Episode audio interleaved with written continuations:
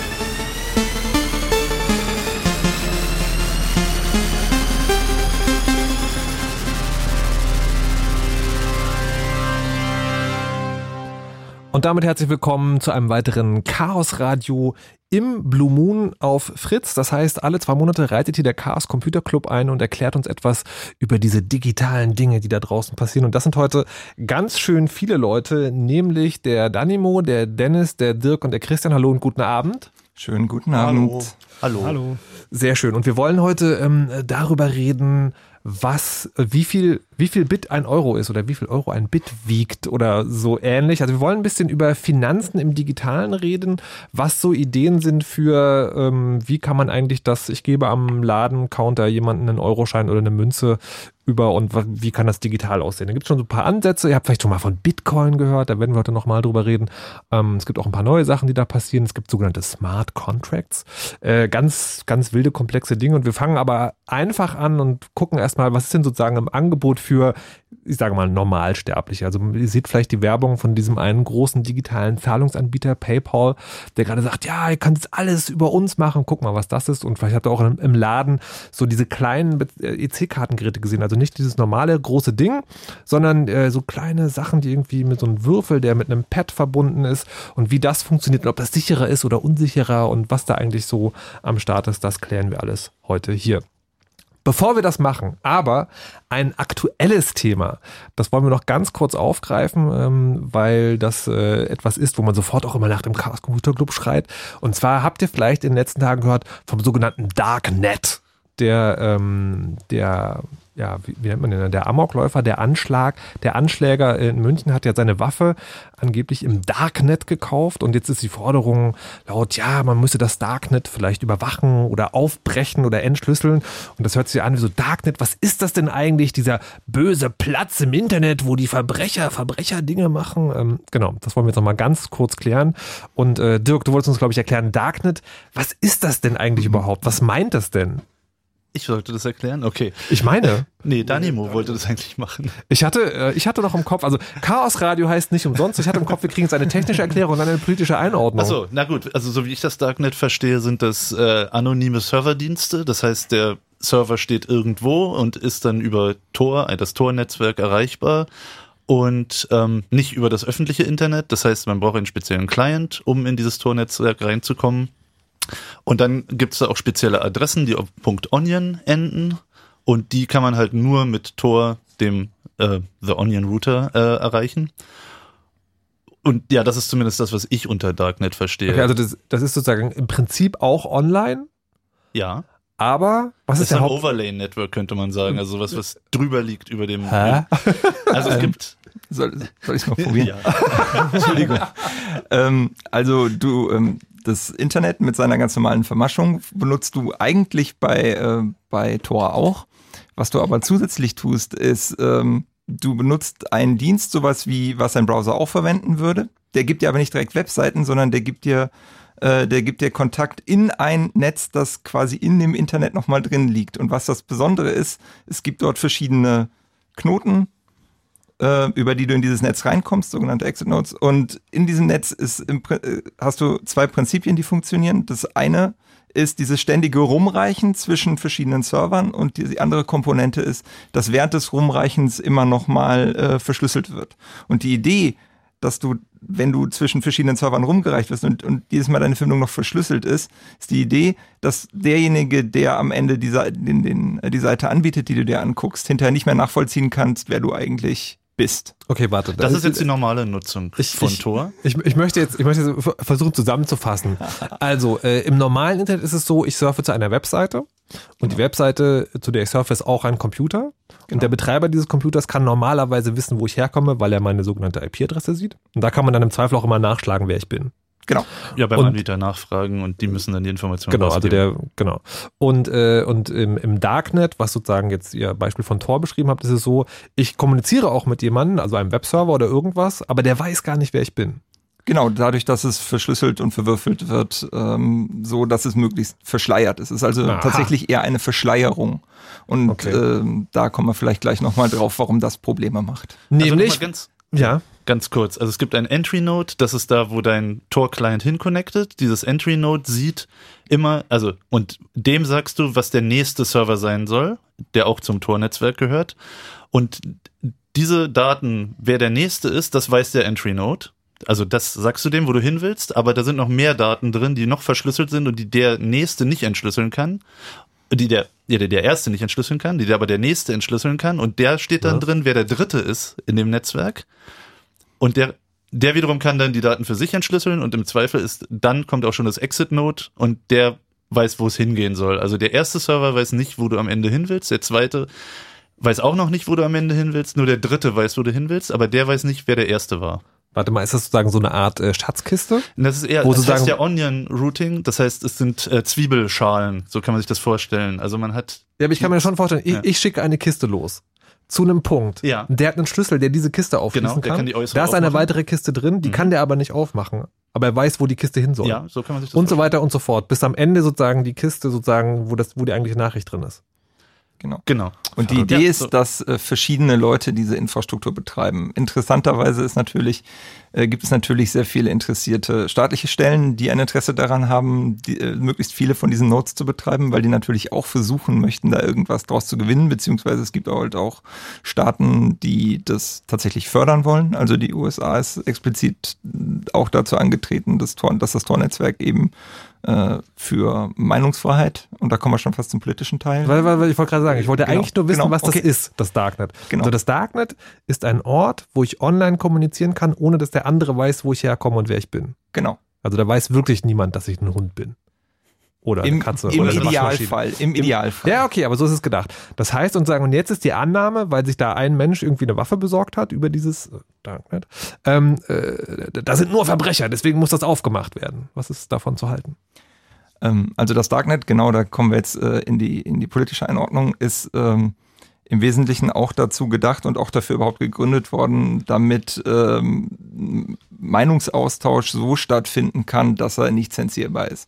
Wir haben in der Vergangenheit sehr viele äh, Versuche registriert von, von Staaten, ähm, die äh, möchten, dass Verschlüsselung, äh, die jetzt ja nach Snowden immer mehr auch eingefordert wird und durch und implementiert wird, ähm, eben ein bisschen durchlässiger wird, weil man ein Staat möchte natürlich prinzipiell erstmal wissen, was was so passiert. Und ähm, da gibt's natürlich genug Regime auf dieser Welt, äh, die das auch benutzen, um Dissidenten zu verfolgen und denen das Leben zur Hölle zu machen, um nicht zu sagen, ihnen äh, nach dem Leben zu trachten.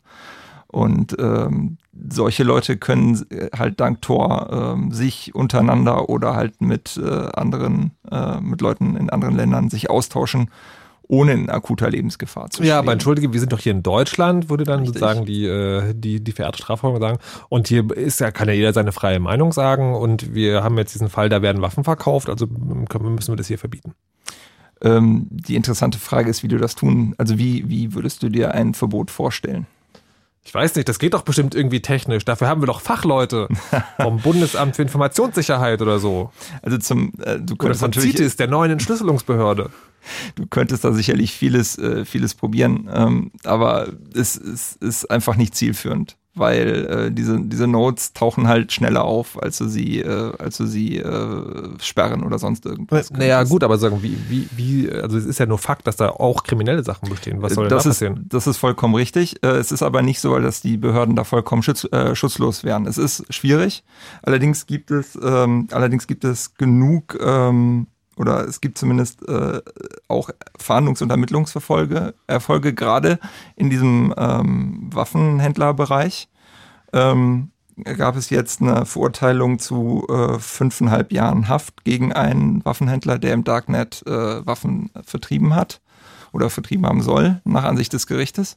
Und ähm, also es scheint offensichtlich möglich zu sein, was daran liegt, dass diese äh, dass, äh, dass diese Kommunikation auch immer mal wieder löch, löcherig ist. Man muss ja irgendwann auch Informationen austauschen, wie äh, diese Waffen wandeln, äh, wandern sollen. Äh, zum Beispiel Und darüber kann man dann auch wieder ganz gut ähm, äh, Ermittlungsansätze fahren. Man dann kommt dazu, dass zum Beispiel, wenn du einen Browser verwendest, dieser Browser hat ja ganz spezielle Charakteristiken, zum, ähm, den nur ein PC hat auf dieser Welt. Zum Beispiel die äh, Kombination aus Schriftarten, die du auf deinem Rechner installiert hast und Audio-Devices und so weiter und so fort. Also darüber kann man tatsächlich auch ähm, rausfinden, wer wer ist. Da würde ich jetzt wieder fragen, dann hilft das doch eigentlich gar nichts. Weil darüber kann ich auch die Dissidenten, die irgendwie. Das ist, das ist, äh, das ist voll, das ist, das ist vollkommen richtig. Aber ich glaube tatsächlich im Zusammenhang mit diesem, mit diesem, äh, mit diesen Waffen ist wichtig. Die Waffe muss ja irgendwie auch noch äh, die Grenze überqueren.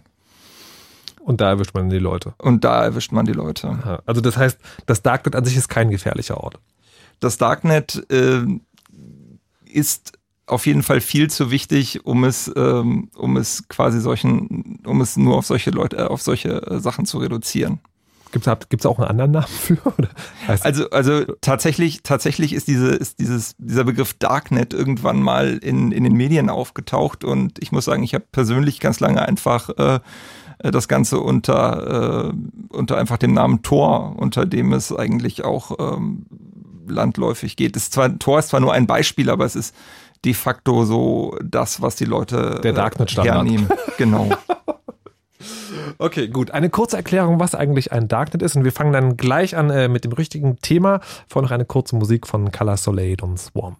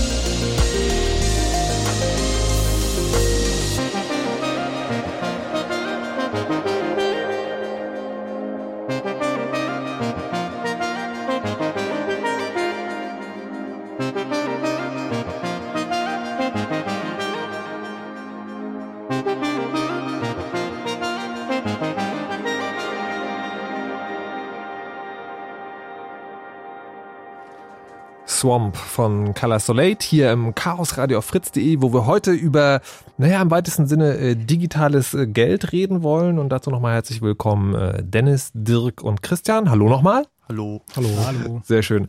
Und ähm, wir wollen halt also wirklich, also digitales Geld ist wirklich das Oberthema und es geht über verschiedene Arten und Weisen, wie Geld von einem Punkt zum anderen kommt. Und wir wollen da sozusagen sehr, mm, also es wird, es wird heute noch esoterisch heute Abend, wie sich das fürs Chaos Radio gehört, verspreche ich. Aber wir fangen erstmal ganz bodenständig an und vielleicht habt ihr das ähm, erlebt, wenn ihr irgendwie in einem Laden wart und was gekauft habt.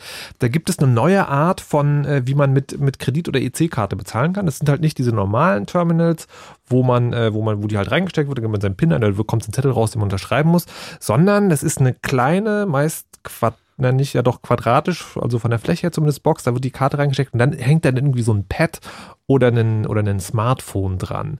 Ähm, Dirk, was genau ist das und worin unterscheidet es sich von, von einem herkömmlichen äh, Plastikkartenterminal? Also der Unterschied ist eigentlich gar nicht so groß. Ähm, Im Grunde hat man dieses normale Terminal, was alle kennen oder was man von früher schon kennt, in zwei Geräte ähm, aufgespalten und das eine ist ein Smartphone oder ein, oder ein iPad oder ein Tablet.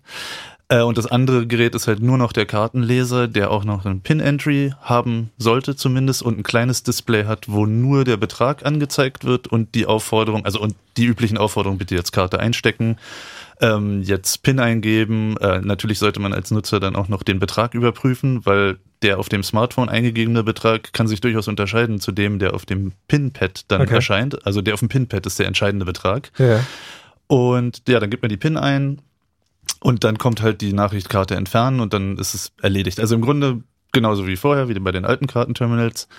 Aber dadurch, dass jetzt sozusagen das aufgeteilt wurde in Mobiltelefon oder mobiles Device und Kartenterminal, dadurch können diese Kartenterminals billiger sein weil ja der, der Merchant, also der Händler auch noch das Mobiltelefon eh schon haben muss und das Aha. macht die Internetverbindung und das redet auch mit dem Backend.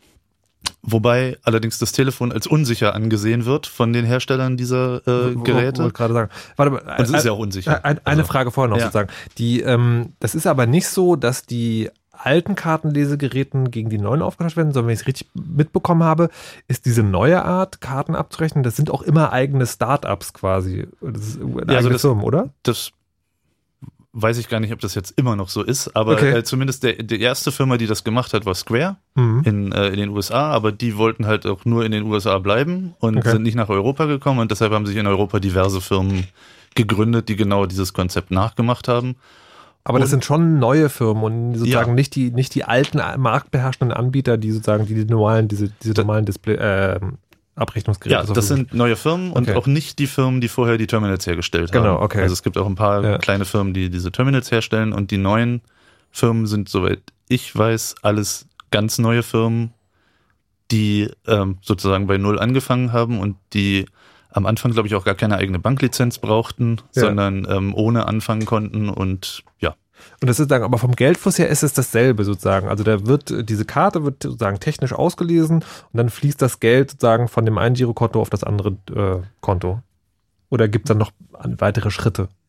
Nee, technisch gesehen passiert da das Gleiche, nur eben diese Aufteilung zwischen Terminal, ja und Mobiltelefon und dann Backend vom. Genau. Und die Karte vom, ist auch die gleiche, oder wie? Ja, die Karten sind auch Wo die gleichen. Wo ist denn, also ich meine, wozu das Ganze? Also die Anbieter, die da angetreten sind, die sind mit dem Ziel angetreten, billiger zu sein und äh, niedrigere Mindestbeträge zu erlauben. Also bei diesen äh, großen Terminals, bei den alten Terminals hat man halt, hat der Händler halt immer eine Grundgebühr, so um die 200 Euro, die er im Monat zahlen muss. Und das machen dann halt nur Händler, die auch wissen, dass viele Leute bei ihnen mit Karte zahlen würden. Und diese neuen Anbieter, die haben in der Regel keine Grundgebühr.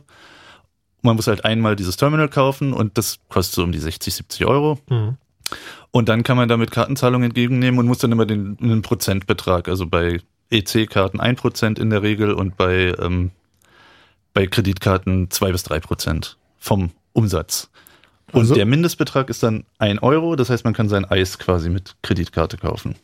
Das ist sozusagen der Unterschied. Vorher hast du halt 10 Euro Mindestumsatz ja, gehabt. Aber musste man doch für sein Eis dann seine vier Pins eingeben und so, weil die das online checken.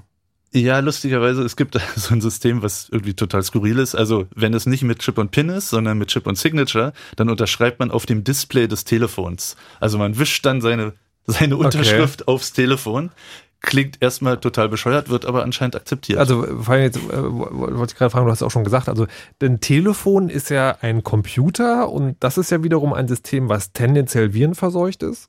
Ja. Ähm, oder kann, sein kann, ja. Oder, also zumindest sein kann, also bietet auf jeden Fall eine größere Angriffsfläche als diese normalen Abrechnungsgeräte, die ja auch gehackt werden können, wie man sozusagen ja. auf jedem Chaos-Kongress immer wieder sieht.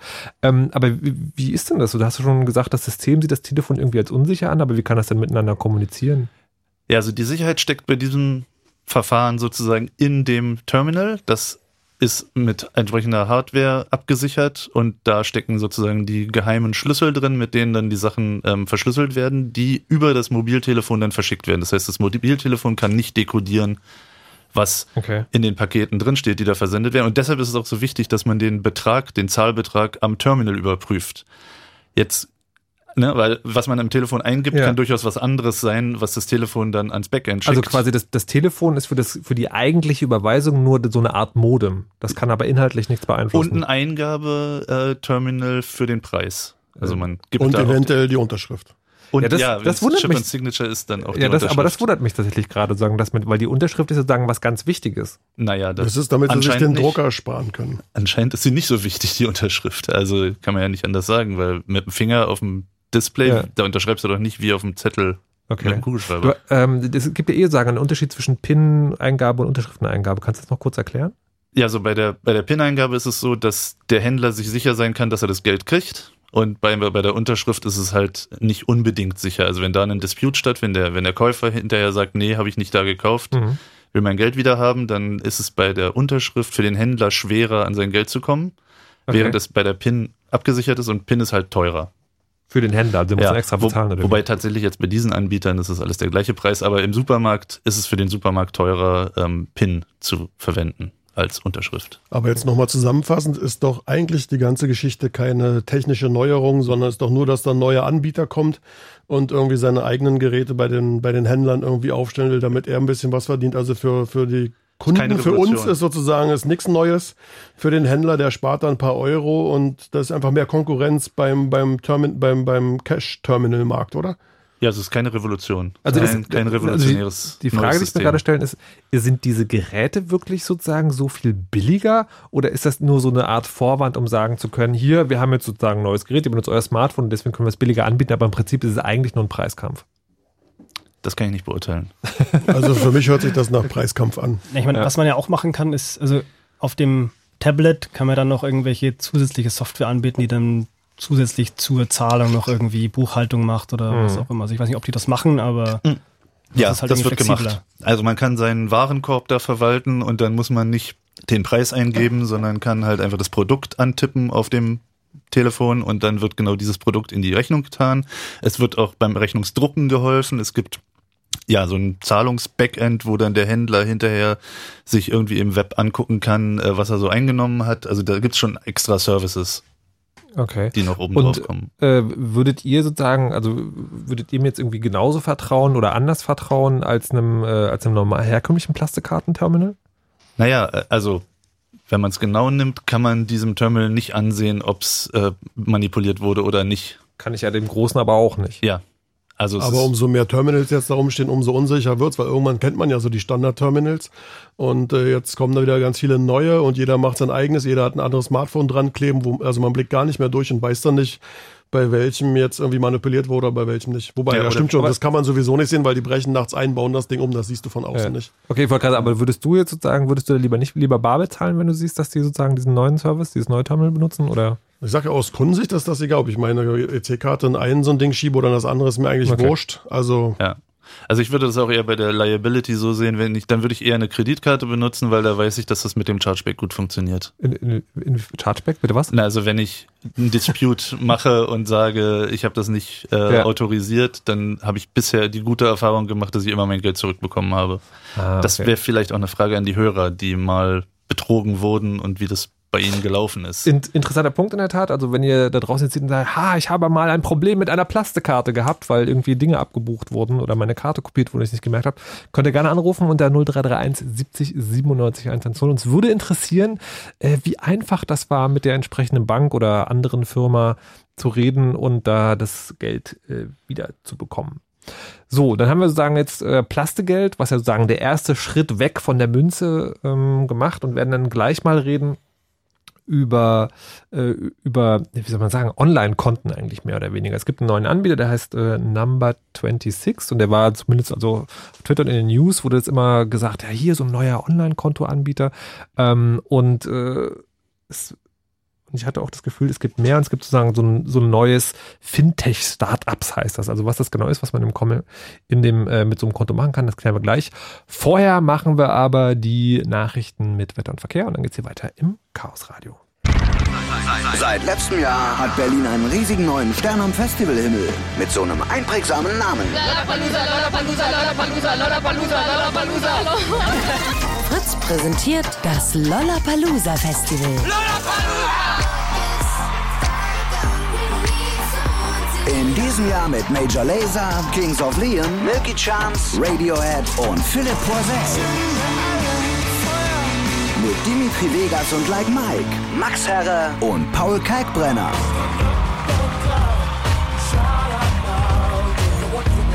Und das sind längst noch nicht alle. Das Lollapalooza Festival. Am 10. und 11. September im, am und rund um den Treptower Park. Mehr Infos fritz.de slash events. Lollapalooza Berlin. Präsentiert von Fritz. Und das hört man. Um genau halb elf. Fritz Nachrichten. Mit Max Käter. Bundeskanzlerin Merkel ist davon überzeugt, dass Deutschland die Herausforderungen durch die Flüchtlingskrise meistern wird. Das sagte sie heute auf einer Pressekonferenz.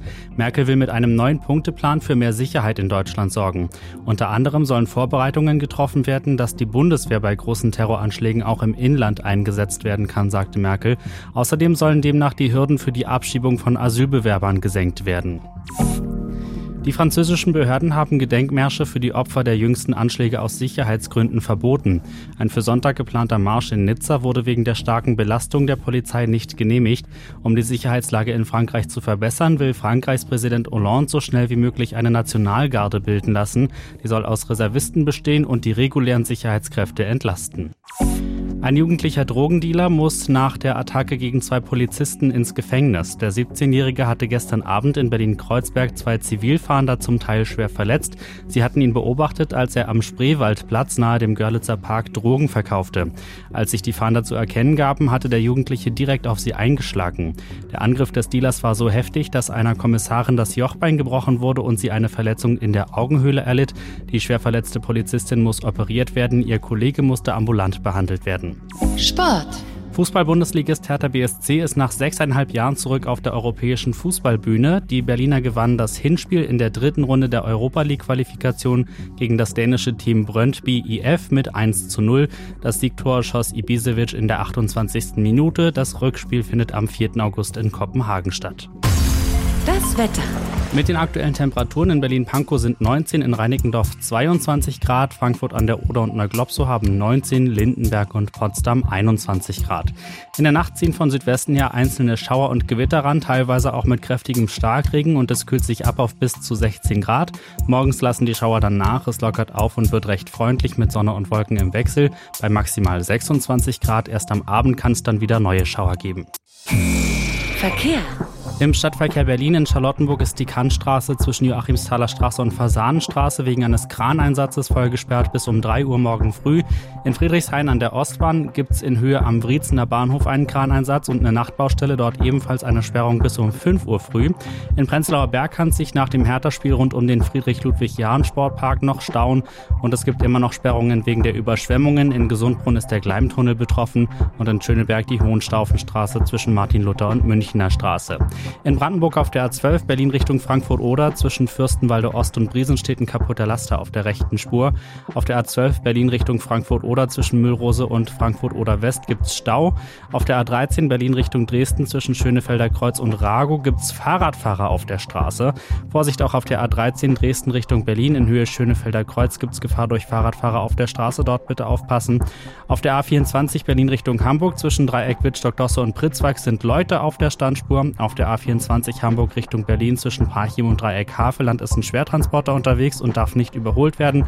Und auf der A24 Hamburg Richtung Berlin zwischen Pritzwalk und Dreieck Wittstock-Dosse sind ebenfalls Leute auf der Straße. Ansonsten, da wo es geht, gute Fahrt. Fritz ist eine Produktion des RBB. Und wenn ihr Fritz für die Hosentasche wollt, mit Livestream, Studio-Message, Podcasts und jede Menge mehr, dann holt euch doch die Fritz-App. Kostenlos und werbefrei in eurem App oder Play Store. Fritz.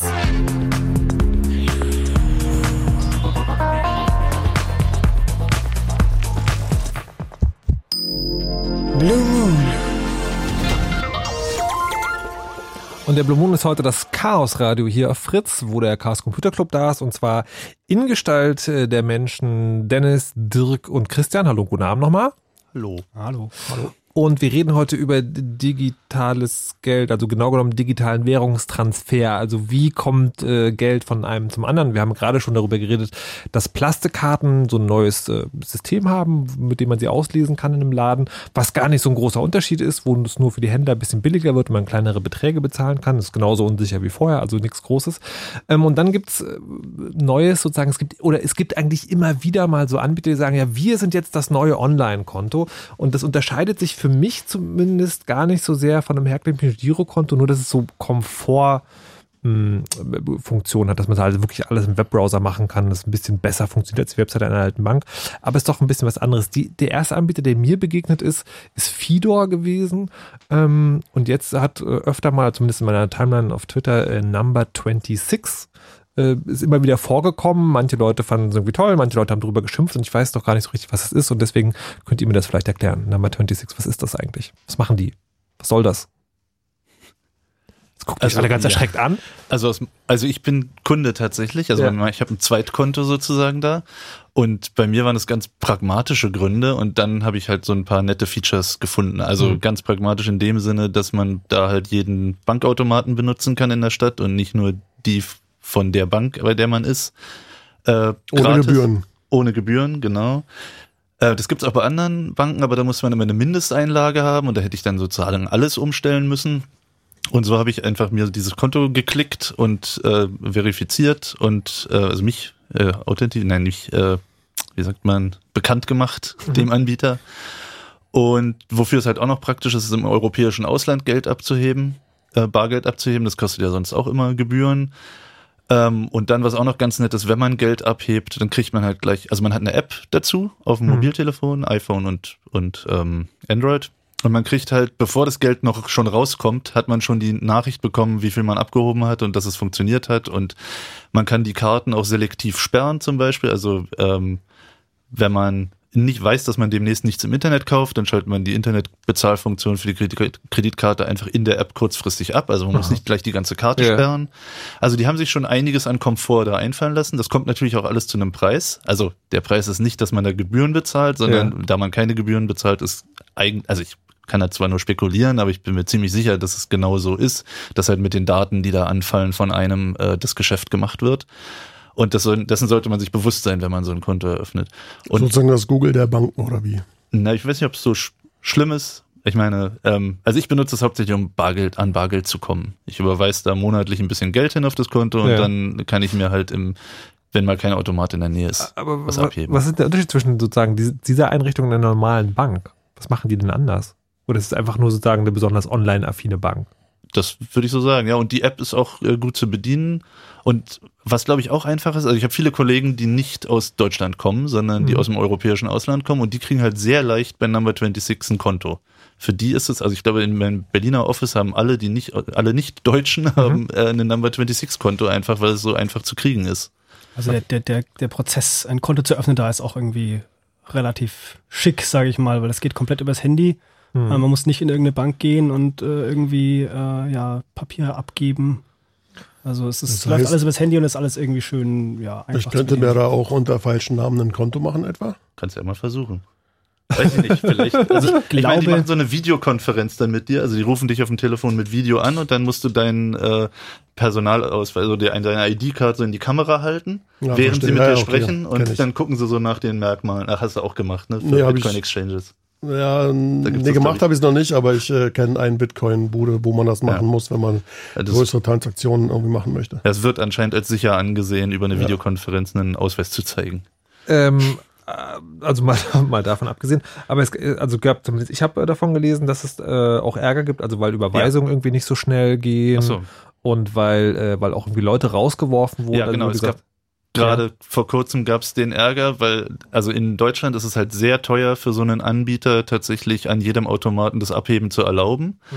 Und ähm, das haben sie irgendwie anscheinend nicht mit einberechnet, dass Leute das dann ähm, mehrmals im Monat machen oder alle zwei bis drei Tage. Und jetzt Warte mal, sie, sie bieten einen Service an und rechnen damit, dass Leute ihn nicht nutzen?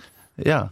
Das ist so wie mit den Internetleitungen. Wenn Verkalkuliert, könnte wenn du deine. DSL-Leitung zu doll nutzt, dann wird man ja auch gerne mal gekündigt, ne? wenn man die überstrapaziert. Strapaziert. Also da sind wohl 500 Leute gekündigt worden und was jetzt dabei rausgekommen ist, ist, dass sie gesagt haben, ähm, wer mehr als dreimal im Monat abhebt und das nicht als Eingangskonto für sein Gehalt benutzt, wie auch immer sie das feststellen wollen, Ja. also größere Summen monatlich Eingänge hat, ähm, der zahlt dann bei der vierten, äh, beim vierten Abheben dann zwei Euro pro Abhebung. Also das ist jetzt der die Änderung. Das ist aber auch totaler Quatsch. Aber, ähm, Entschuldigung. Also, Naja, so ist jetzt, also damit wollen sie halt verhindern, dass Leute äh, zu oft. nee, aber äh, du hast ja gerade gesagt, für dich war das Hauptkriterium, äh, Bargeld zu besorgen. ja gut, das kann ich jetzt noch zwei bis dreimal im Monat machen. Und was ist jetzt Okay. sonst noch so toll? Also genau, ich hatte gehofft, dass ihr mir das erklären könnt tatsächlich, weil es, es gibt halt diese Schlagwörter. Das ist einfach nur das, was die anderen Banken nicht machen. Die alle anderen Banken könnten das genauso gut machen, aber die haben es halt, die machen es halt. Und ist das auch Also- eine Bank? Sie haben inzwischen auch eine eigene Banklizenz. Also sie waren lange bei Wirecard angehängt, was, Was, was heißt das? dass sie eine eigene Banklizenz haben. Nein, nein, was heißt das bei Wirecard angehängt zu sein? Na, das, äh, äh, da gab es dann, glaube ich, auch nur, na, es gibt eh nur Maestro und äh, Mastercard. Also Wirecard ist halt so ein Anbieter für Kreditkarten. Ich glaube, Virtuelle Kreditkarten. ja, virtuelle Kreditkarten, genau. Die, du kannst auch eine richtige Karte zugeschickt kriegen. Hm, okay. Also auch bei Wirecard. Ja, und deren Banklizenz haben sie mitgenutzt und jetzt haben sie ihre eigene. Ähm, Okay. auch keine große Also Sache. ich, ich bin jetzt ein bisschen verwirrt, ich bin jetzt echt ein bisschen verwirrt zu sagen, weil alles, was, äh, was sozusagen, was immer so als so, das ist was völlig Neues kommuniziert wird, ist eigentlich sozusagen das, was alle schon immer gemacht haben, nur es hat sich mal jemand hingesetzt und es hat, hat es modernisiert. Ja. Kann man das so sagen? ja, ist keine Revolution. Es Okay. könnten alle anderen Gut. Banken könnten das auch schon lange gemacht haben. Oh. Aber Okay. Ähm, dann würde ich zum Schluss, was man sagen, also was dann das letzte Thema ist, was man vielleicht schon mal gehört hat, äh, wenn man sich nicht tiefer mit der Materie beschäftigt, zu, ähm, zu ja, also, virtuellem Geld kommen, kann man das so sagen? Also es gibt, es gibt mittlerweile so ein paar Anbieter, wie also äh, Kringle zum Beispiel oder PayPal macht das auch oder wie es Krill hieß das, äh, wo man sich bei einem Online-Dienst anmeldet und da Geld einzahlt und dann kann man das sozusagen zwischen anderen Leuten, die auch angemeldet sind, hin und her schieben. Aber es ist ja immer noch kein Aber was, wirklich virtuelles Geld. sondern? Na, ist schon ist ein Online-Konto. echtes Geld, was die auch hin und her schieben. Also ich Geld ist doch meine, immer virtuell, oder nicht? Ja. Ja, Okay, diese oder so. Diskussion wollte ich jetzt nicht anfangen, bitte, bitte, bitte. aber eigentlich ist PayPal jetzt auch nichts anderes als eine modernere Bank, würde ich fast behaupten. Also quasi, Ja. das, das ist auch nur, äh, wenn ich schiebe mein Geld zu denen und dann haben die quasi ein großes Bankkonto irgendwo und verwalten, aber intern, wer wem, wem was Ja, gehört. du hast halt nur keine Kontonummer, sondern du hast dann da deine E-Mail-Adresse, benutzen die irgendwie. Ja. Und dann kann man so das Geld da von, von Person A zu Person B schieben, aber das war es eigentlich auch schon. Also da ist jetzt nichts, die haben ja keine eigene Währung, sondern sie nutzen. Händlerschutz. Ist schon Und Händler, das ist so ein. Zusatzangebot, aber ansonsten ist das doch, da ist doch nichts Spezielles dran eigentlich. Ja, aber ist, ist äh, naja, nichts Spezielles im Sinne schon. Also bei der Bank sozusagen, äh, da streiten also die, die Finanznerds sozusagen sagen auch wieder, das stimmt alles gar nicht, das Geld ist nicht sicher, aber bei der, bei der Bank ist ja mein Geld relativ sicher. Es ist sagen, ich weiß nicht, ob PayPal mittlerweile auch eine Banklizenz hat, aber es, Ja. gibt ja, es gibt ja mehrere so eine Online-Dienste, die, die haben ja dann mein Geld und kann mir irgendjemand garantieren, dass ich da wieder rauskriege? Also in Deutschland zumindest müssen sie eine Banklizenz haben, wenn sie für dich Geld aufheben. Also wenn sie es nicht Ah, sofort okay. weiterleiten, sondern Ja. es auch nur eine Sekunde aufheben, das Geld, dann brauchen sie in Deutschland eine Banklizenz. Um Dann musst du sozusagen den, den, den Einlageschutz da gewährleisten. Du musst ja so und so viel Prozent von deinen, von deinen Einnahmen musst du ja hinterlegen. Mhm. Das war relativ wenig Prozent, aber wenn alle abheben sozusagen, haben die Banken und auch PayPal ein Problem, aber du musst halt so eine gewisse Summe musst du halt hinterlegen. Ich könnte mir vorstellen, dass PayPal gar kein Problem hat, weil die gar nichts verleihen sondern, und auch nicht äh, Kredite rausgeben, sondern die operieren, glaube ich, nur mit dem, was sie auch reinkriegen. Insofern ja, könnte hätten, sein. hätten die dann 100% Aber da- also- Einlage. Zumindest sehe ich an PayPal jetzt auch äh, im Vergleich zu Banken jetzt nicht so viel Spezielles. Okay. Außer dass die online halt besser auftreten und schon äh, zielgerichtet da irgendwie Ja. auf die Kunden zu gehen, aber am Ende ist da, also da ist jetzt noch, ist noch nichts mit virtueller Währung und so. Aber, äh, das- es gibt ja keine PayPal-Coins, dann wäre es interessant. Die gibt es aber nicht. Sie halt hantieren in Euros und in Dollars. Okay, es gibt keine PayPal-Coins. Na gut, dann kommen wir aber jetzt zu dem Punkt, wo Sie sagen, wo wir das, äh, wo wir es wechseln, weil es gibt ja Bitcoins. Ähm, man muss dazu sagen, wir haben schon mal eine Sendung zu Bitcoins gemacht. Das heißt, wenn euch das, The das Thema in aller Tiefe interessiert, dann könnt ihr die hören. Ich habe die Nummer vergessen. 169. 169, genau, Chaosradio 169 auf chaosradio.ccc.de. Wir erklären es heute noch mal kurz sozusagen, aber haben natürlich nicht die ganze zwei Stunden Zeit. Ähm, so ein Bitcoin ist, tja, ist Bitcoin jetzt eine virtuelle Währung eigentlich? Ja, Warum? Na, weil's. Was ist denn Bitcoin? Also Noch mal ganz kurz Na, gefragt. Also, boah, das ist schwierig. Muss man so weit ausholen, weil irgendwie die Euros, da- das Gold ist ja auch nicht mehr wirklich hinterlegt. So gesehen sind die Euros ja auch schon irgendwie der Kurs, äh, weiß nicht, wie man das erklären soll. Aber Bitcoin ist halt eine eigene Währung schon mal. Also ist nicht irgendwie an den Euro gebunden oder an die Dollars oder sonst die. Es ist auch kein Gold dafür hinterlegt irgendwo, dass man sagen könnte, wenn alles zusammenbricht, so jetzt will ich aber für meine Bitcoins, weil die sind jetzt nichts mehr wert, will ich jetzt mein Gold wieder haben, was irgendwo Ja. im Tresor liegt. Das gibt's auch alles nicht. Äh, deswegen ist das schon, würde ich da sagen mal, virtuell, künstlich geschaffen, so könnte man das auch nennen. Okay. Und ähm, ja, die Frage war, ob es eine virtuelle Währung ist, ja, würde ich so Okay. sagen. Und man kann sein Bitcoin-Konto auch nicht überziehen. Das ist, glaube ich, auch ein ganz wichtiger Ja. Aspekt. Ah. Also, Das heißt, Dispo gibt's nicht. genau, kein Dispo. Okay, aber wie, wie, wie, noch mal ganz kurz sagen, wie funktioniert denn Bitcoin? Also was genau passiert denn da? Also der, der ein großer Unterschied im Gegensatz zu einer Bank ist, dass, ja, wenn die Bank mein Geld hat, dann hat sie mein Geld und wenn die Bank äh, pleite ist, wie auch immer, was da so passiert, hatten wir ja vor ein paar Jahren, dann ist das Geld weg. Bei Bitcoin kann man sein Geld selber bei sich zu Hause verwalten in seiner Bitcoin Wallet, also in seinem Portemonnaie. Weil, Und ist aber eine niemand- Software, ne? Ist eine Software, Ja, ja, okay. weil die Bitcoins sind ja virtuell, also sind ja in Bits gespeichert, Ja. also Bit, Bitcoin. Ja. Und, und niemand kann mir die dann klauen, sondern ich verwalte meine, meine Bitcoin selber. Und wenn ich jetzt hier, sagen wir mal, mit Dirk irgendwie, wenn wir irgendwie ein Geschäft abschließen wollen oder ich, sagen wir mal, ich schenke ihm einen Bitcoin zum Geburtstag, ja, ich bin ja mal so nett. Ja. Und dann kann ich das ohne Hilfe von, von anderen, mehr oder weniger, da gibt's also nicht ganz, aber kann ich das von mir zu ihm schieben und brauche da keine Bank für oder keinen sonst wen. Ja, niemand dazwischen. kann das verhindern. Und niemand kann das, das ist der verhindern. Punkt. Ja, aber entschuldige, wenn, wenn das so ist, ja, dann äh, mache ich jetzt hier so meine Bitcoin-Software auf. Naja, also da sind ja 100.000 Bitcoins drin, die. Ja, ist, ist korrekt. Und jetzt kommt wieder der nächste Unterschied. Bei, bei einer Bank, äh, wir gehen jetzt mal, die Computer lassen wir jetzt weg, aber bei Ja. einer Bank, irgendwie, wenn ich da irgendwie meine, früher meine 1000 D-Mark damals eingezahlt habe, dann saß da so ein Buchhalter, hat eingetragen, hier der Dennis, 1000 D-Mark hat eingetragen, er hat jetzt 1000 D-Mark, bin ich nach einem Monat wieder hin, hat er geguckt, alles klar, 1000 D-Mark sind noch da, kann man ihm jetzt wieder auszahlen.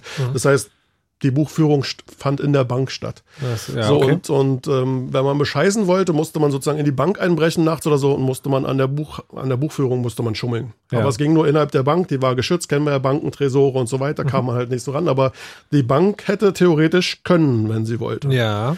So bei Bitcoins ist es aber so, da es ja keinen gibt, der es verhindern kann, der zwischen mir und zwischen dem Dirk unsere Überweisung äh, und also ähm, verhindern kann, Ja. Gibt es auch keine zentrale Stelle, die das irgendwie überwacht.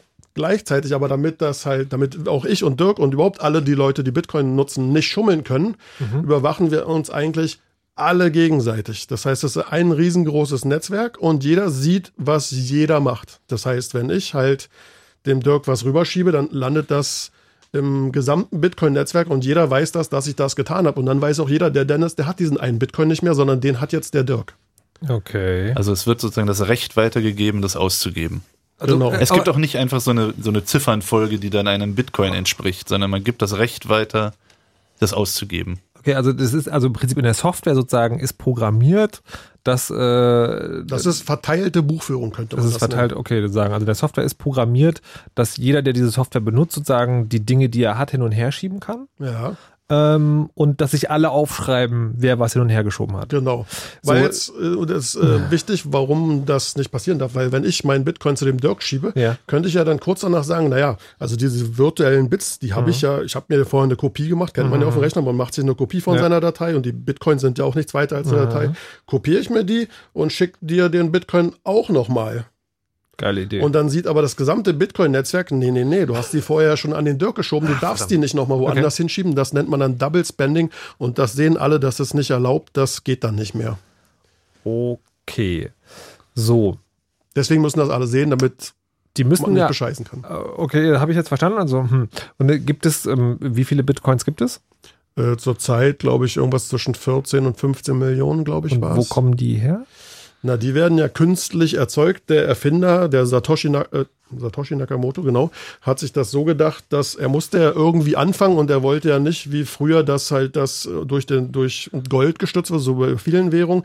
Und weil er hatte ja auch keins, würde ich mal behaupten, nicht so viel.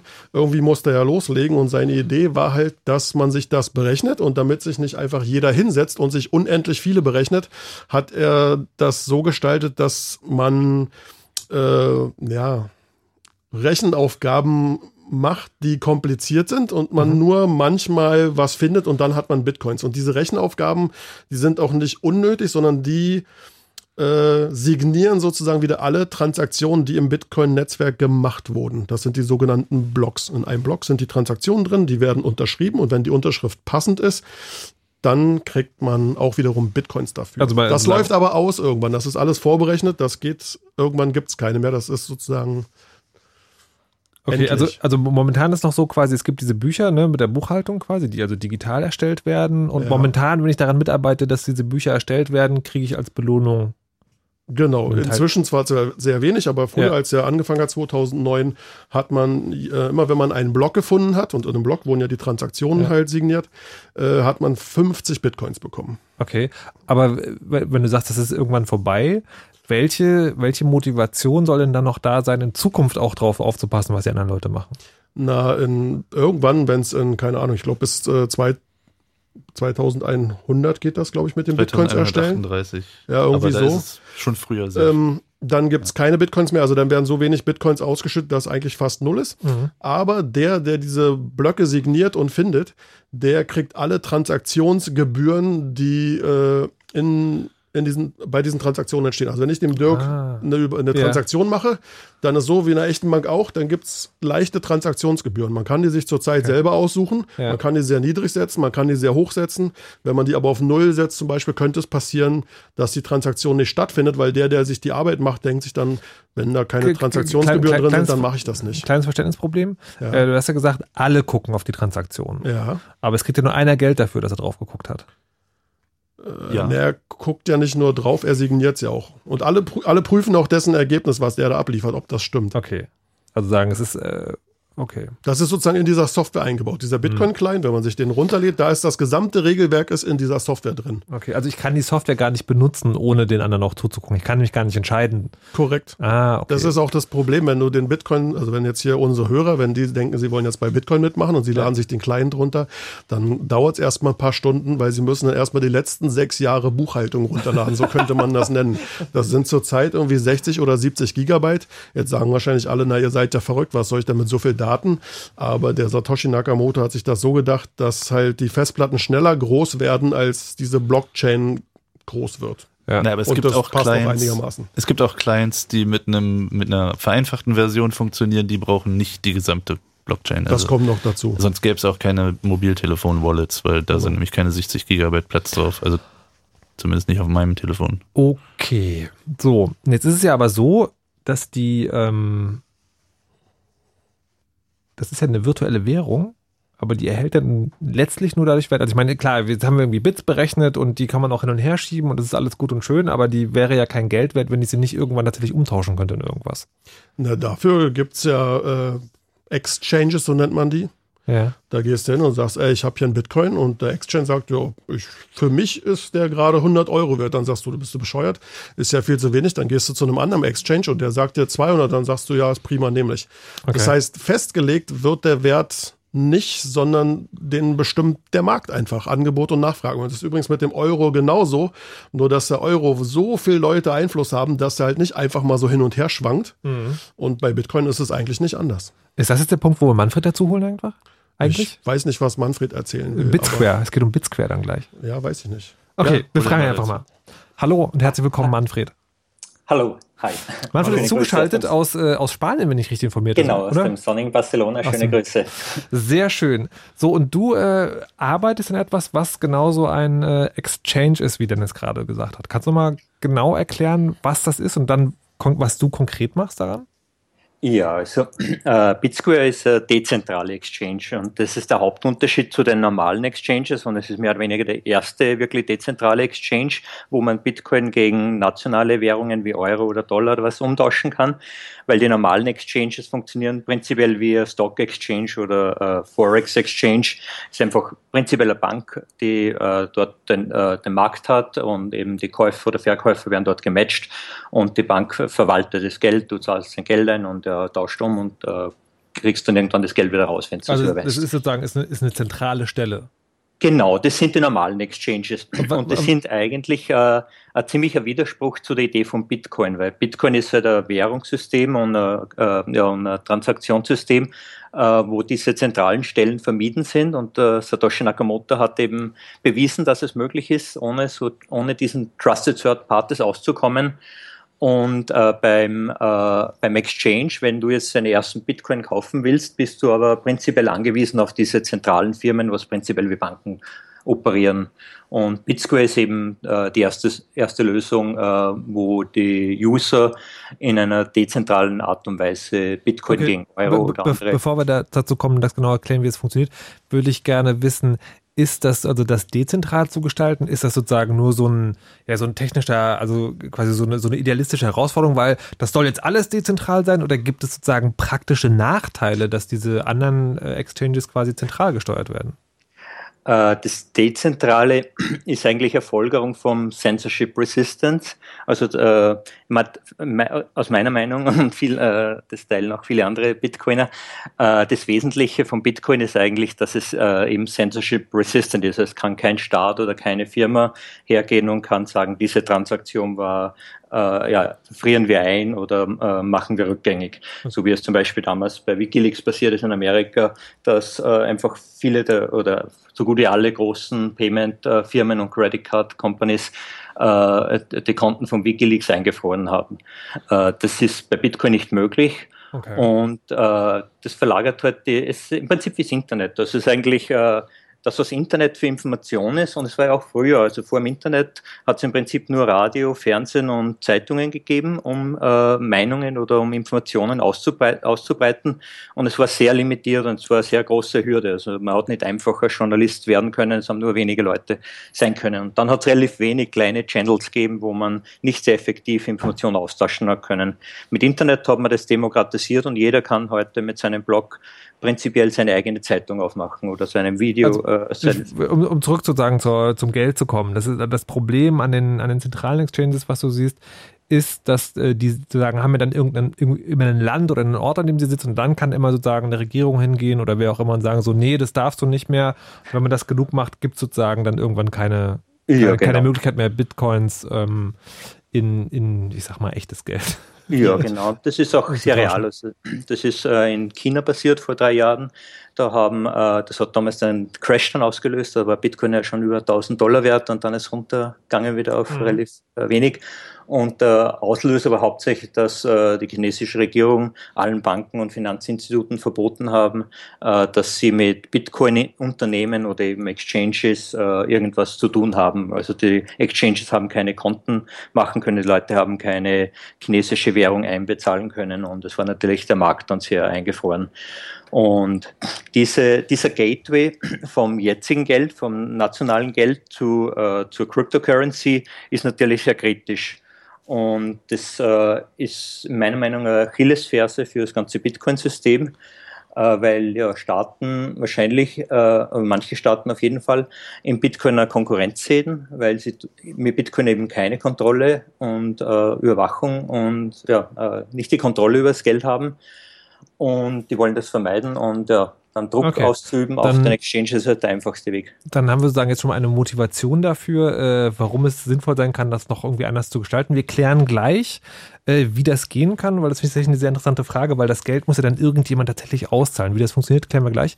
Dirk, hat das noch einen? Ja, das war genau meine Frage. Wie funktioniert BitSquare? Also das klären wir gleich. Vorher hören wir noch eine Musik von den Paper Thieves, I'd Like to Stay, und dann sind wir gleich hier wieder da und erklären, wie man dezentral aus Bits Euro macht.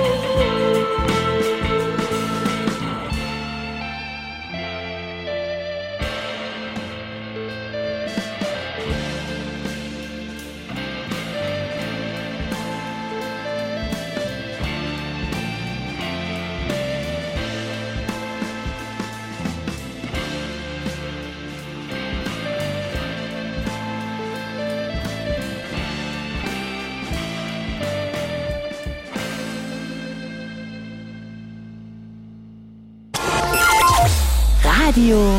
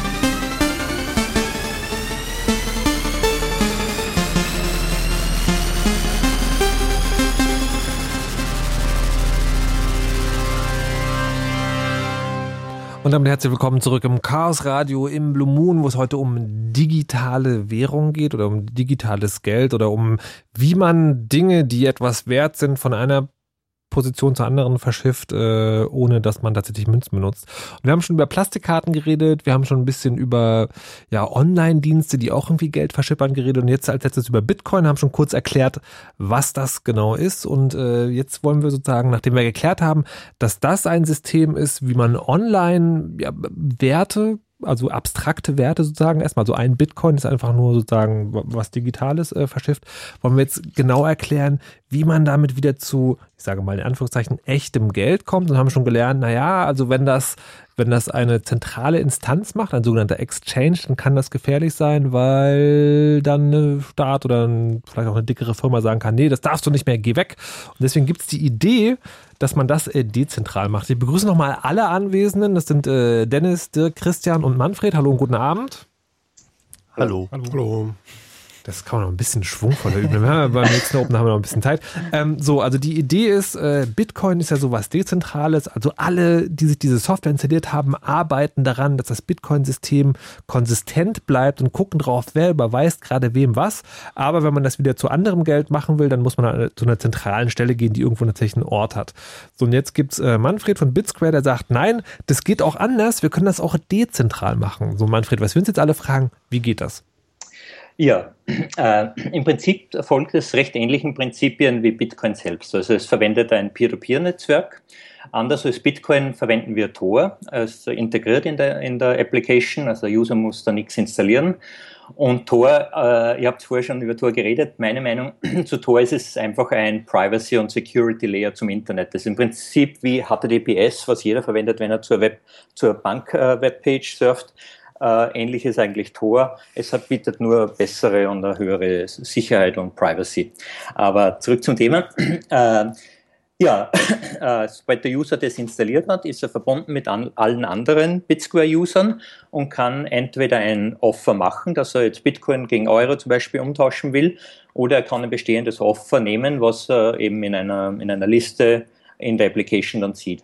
Äh, ja, dann sobald er eben ein Offer, oder sobald er einen Trade startet mit einem anderen User, muss der, der den Bitcoin verkaufen will, muss den Bitcoin einzahlen auf eine spezielle Adresse, das ist eine Multisig-Adresse. Das ist etwas Spezielles im Bitcoin, das ist im Prinzip so etwas wie eine Lockbox. Äh, da kann man definieren, wie viele, äh, Eigentümer, nicht, ja, wie viele Eigentümer mehr oder weniger es gibt für diese Adresse und wie viele Eigentümer das man braucht, um das Geld, was auf der Adresse ist, auszuzahlen. Also wir verwenden eine Two-of-Three-Multisig, das heißt, man braucht mindestens zwei der drei Beteiligten, damit man das Geld wieder rausbekommt.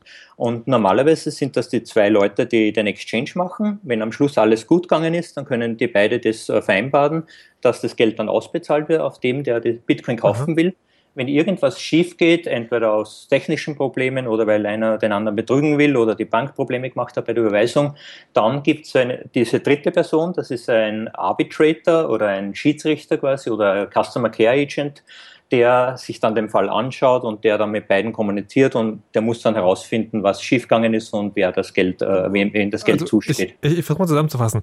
Also jemand hat einen Bitcoin, also die, man kann die Währung unterteilen, wenn wir jetzt nur fürs Theoretische, jemand hat einen Bitcoin und schreibt quasi in der Software, was so eine Art ja, Auktionsplattform für virtuelle Währung zu sein scheint, schreibt dann, ich möchte einen Bitcoin verkaufen. Wer bietet mir dafür 100 Euro? Und dann kann ich sagen, okay, ich mache das. Oder es ist umgedreht, ich sage, ich habe 100 Euro, wer will mir dafür einen Bitcoin verkaufen? Und dann äh, kommunizieren wir über die App und dann überweise ich, also dann sagt der Typ, ich zahle das ein auf so eine Art Sicherheitskonto, äh, ich überweise dem auf herkömmlichem Wege irgendwie diese 100 Euro. Ja, genau. Und, und dann sagen beide, das ist okay und dann wird mir der Bitcoin übertragen. Ja, genau. Also die, die Überweisung vom, von der Fiat-Währung, also von Euro zum Beispiel, die geht dann ganz normal klassisch über die Banken. Also du bekommst über die Software die Kontonummer vom Bitcoin-Käufer und gehst dann auf dein Online-Konto, machst die Überweisung, äh, confirm, äh, machst du Confirmation in der Application, der andere bekommt die Nachricht, muss dann nachschauen, ob er das Geld erhalten hat. Das kann natürlich leider ein paar Tage dauern, weil die Banken einfach äh, irrsinnig langsam sind, Ja. was völlig unverständlich ist in heutigen, äh, heutzutage. Äh, aber ja, sobald der andere, also der Bitcoin-Verkäufer, äh, die Euro erhalten hat, äh, bestätigt er das in der Software und damit wird dann diese Auszahlungstransaktion gemacht von, äh, äh, von diesem gesperrten Bitcoin und der Bitcoin-Käufer bekommt seine Bitcoin. Das ist eigentlich der Basis. Jetzt hast du aber gesagt, es gibt so eine Art Schiedsrichter, der sozusagen guckt, äh, also ob das alles in rechter Dinge geht und wenn da irgendwie Beschiss ist oder technische Probleme, kann der es klären. Wo sitzt dieser Schiedsrichter? Wer ist das? Ja, das ist momentan, also das wird auch ein dezentrales System sein, das ist aber momentan noch nicht implementiert, weil das ein bisschen aufwendig ist noch. Aber prinzipiell kann jeder so ein Arbitrator werden. Der muss aber ein gewisses Geld, einen gewissen Geldbetrag hinterlegen, auch in so einem Multisig. Und es gibt äh, gewisse Hierarchie von Arbitratoren, also die Arbitrator, die am meisten Geld hinterlegt haben und die, äh, ja, die am, am, am längsten dabei sind, also die am meisten äh, Reputation haben, die haben dann ähm, ein höheres Gewicht. Die sind zum Beispiel diese Keyholder von dieser Multisig, wo dieses Deposit einbezahlt wird von neuen Arbitrator.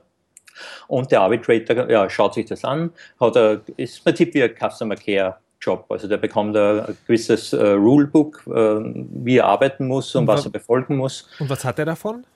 Äh, der- Wird er der eventuell auch bezahlt? Ja. Also, verstehe. Also das ist noch nicht ganz geklärt, aber für BitSquare ist eine, eine neue Organisationsform geplant, also eine Art virtuelle Aktiengesellschaft. Also Decentralized Autonomous Organization ist äh, der Begriff, der in der Kryptowelt dafür verwendet wird.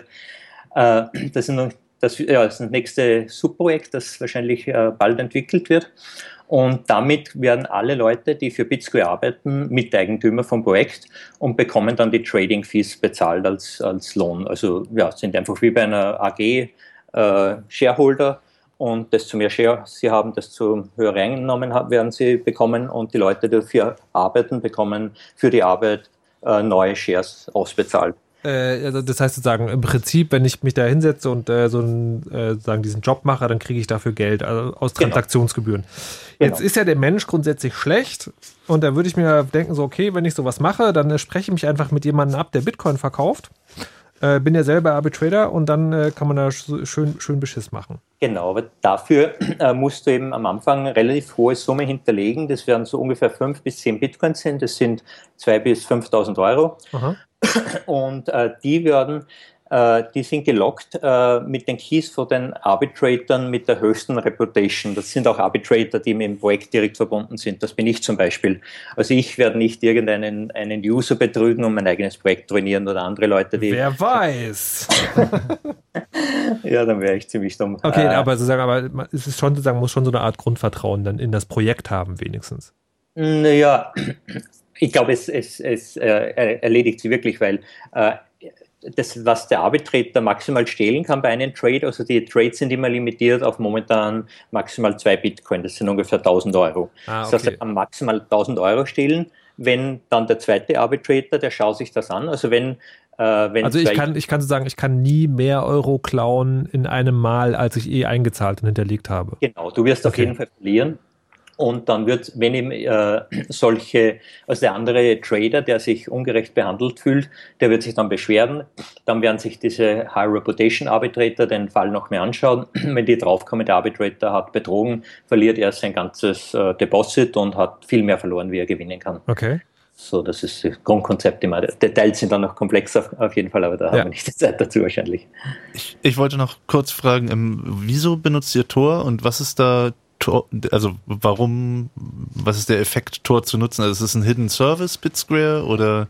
Ja, äh, eigentlich der, der Hauptgrund, warum ich, ich habe früher anderes Peer-to-Peer-Netzwerk verwendet, der Distributed Hash Table, das hat aber leider nie, nie gut funktioniert im echten Internet, weil es, äh, also die große Hürde für Peer-to-Peer-Netzwerke sind äh, die Firewalls und die NAT Traversal, also die Probleme, äh, die man mit den verschiedenen Setups von verschiedenen Computern hat, dass man erreichbar ist für andere User.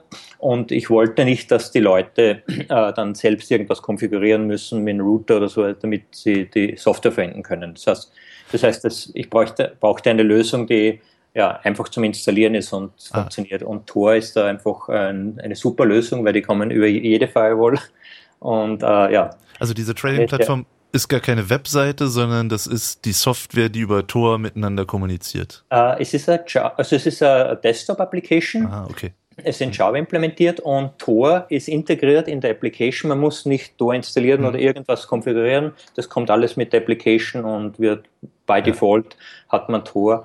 Und dadurch ist man nicht mit seiner IP-Adresse sichtbar zu irgendwen anderem im Netzwerk. Also man hat eigentlich maximale Privacy, die man mit der jetzigen IT mehr oder weniger, ja, maximale ist immer relativ, aber äh, ist wahrscheinlich eine der besten Lösungen für Privacy, die man Okay. Verfügung Dennis hat auch noch eine Frage? Ja, und zwar, wenn du meinst, hier du bist der Oberarbitrator, ist es dann nicht das ganze System doch wieder so ganz schön zentral? Ja, ich, ich bin nicht der Oberarbitrator, das wird dann eine Gruppe, es es wird einfach so eine Hierarchie sein und es ist ein bisschen ähnlich wie, äh, wie das legale System mit den Supreme Courts, also mit den obersten Gerichtshöfen. Irgendwo. Aber das ist doch dann sehr zentral, weil das ist dann der oberste Gerichtshof ist sehr, sehr zentral. Ja gut, aber in der Ja. Regel funktioniert es ja ohne den Arbitrator, ne? Also Okay. der Also wird nur ja im. Notfall gebraucht. Okay, genau, okay. Also, der Trade selbst, der Arbitrator, äh, weiß gar nichts davon. Er bekommt, er ist nur quasi, es wird nur sein Key verwendet zum Erstellen dieser Multisig, aber er ist nicht aktiver Bestandteil vom Trade. Äh, nur wenn ein Problem auftaucht, dann brauchen wir sichere Lösungen, wie wir, wie wir das Problem lösen. Und da ist dann der, Dezentralisationsaspekt, ja, ich meine, wir haben zumindest noch keine bessere Lösung gefunden wie, die, äh, wie diese, dass wir so ein hierarchisches System haben und irgendwo muss man aufhören. Natürlich könnte man dann irgendwo Ja, wie, hergehen. aber nur- noch sozusagen als letzte Frage, wie, wie viele sozusagen Oberste wird es geben? Äh, Also Details, äh, nachdem dieses äh, dezentrale System noch nicht implementiert ist, äh, die sind noch nicht alle völlig äh, aus, äh, ausgearbeitet.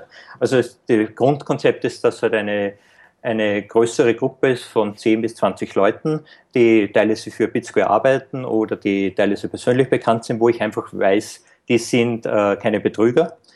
Und äh, die Incentives äh, funktionieren ja, weil diese Leute, die für Bitsquare arbeiten, wenn die jetzt irgendwo äh, ja, äh, andere Users kämen, erzeugen die ja viel mehr Schaden, wie sie eigentlich verdienen über, über die Hm. Plattform, wenn sie dafür arbeiten und das Projekt erfolgreich Okay. wird.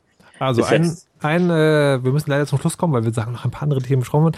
Ein, ein, ein spannender Ansatz auf jeden Fall sozusagen, dass man die, äh, die Verwandlung ins, wie heißt es, Fiat-Geld, also ins echte Geld sozusagen, äh, auch dezentral organisieren kann. Äh, Ich hatte noch eine ganz kurze Frage. Wie Aber viel ganz Volumen, kurz. Wie viel Volumen äh, macht Bitsquare so? Äh, wir haben gerade jetzt mit der, Ne- äh, mit der letzten Version äh, Statistiken eingebaut, weil es auch nicht so äh, trivial in einem Peer-to-Peer-System und das wird aber ein bisschen dauern, bis das alle User abgedatet haben, bis dann wir halbwegs vernünftige Statistiken haben. Aber es ist noch, also es seit äh, April ist es äh, live und es ist halt noch in Bootstrapping, äh, ja, also man kann jetzt nicht mit wirklich Volumen sagen. meinst du, wie viele Bitcoins da umgesetzt werden? Oder? Ja, genau. Ah, okay. Ja. Na gut, sind wir dann sehr gespannt. Manfred, dir auf jeden Fall vielen Dank für die Erläuterung. Ja, vielen Dank auch. So, und dann haben wir tatsächlich noch einen Höreranruf und zwar den Christopher aus Oranienburg. Hallo und guten Abend, Christopher. Hallöchen. Du hattest eine Frage zu Bitcoin noch. Äh, Zu, zu dem Manfred direkt, zu seinem Projekt hatte ich eigentlich eine Ach Frage. so, ist der Manfred noch da? Ja, Ah, ja, ich bin noch da da. ist er noch. Ja. Ah, und zwar, also äh, in Deutschland ist ja nun mal die größte, der größte Exchange zurzeit Bitcoin.de, soweit ich weiß.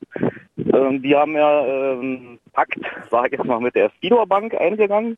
Äh, dadurch ist es möglich, sozusagen den Bitcoin als Blitzüberweisung auszuführen, also was mir persönlich äh, sehr gut gefällt, weil ich habe schon oft das Erlebnis gehabt, man überweist, es dauert, es dauert, es dauert, der Bitcoin fällt ins Unermessliche. Äh, dann hat man ihn endlich und ist nur noch die Hälfte wert.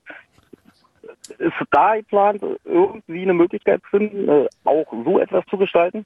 Ähm, Also längerfristig wollen wir äh, äh, Bank, Bank oder Pro Payment Provider APIs integrieren, aber da äh, kommen leider nur ganz moderne Firmen in Frage und da gibt es leider nur ganz wenige im Bankenbereich oder im Payment-Bereich. Also ich kenne nur OKPay und Perfect Money, die APIs anbieten, wo man in der Application dann direkt quasi sein äh, Konto auch für Euro oder sowas hat und dann die Transaktion automatisieren kann. Dann kann alles viel, viel schneller ablaufen, weil dann nicht der User händisch irgendwie online gehen muss und bestätigen muss und so weiter. Und wenn der nicht am Computer sitzt, dauert es halt ein paar Stunden.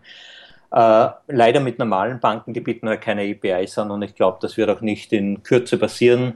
Also da bin ich sehr pessimistisch, weil ich meine, die könnten ja das seit mehr als zehn Jahren machen, wie alle normalen Internetprojekte oder Mhm. Firmen das machen, aber das äh, leben halt in den 80 Jahren.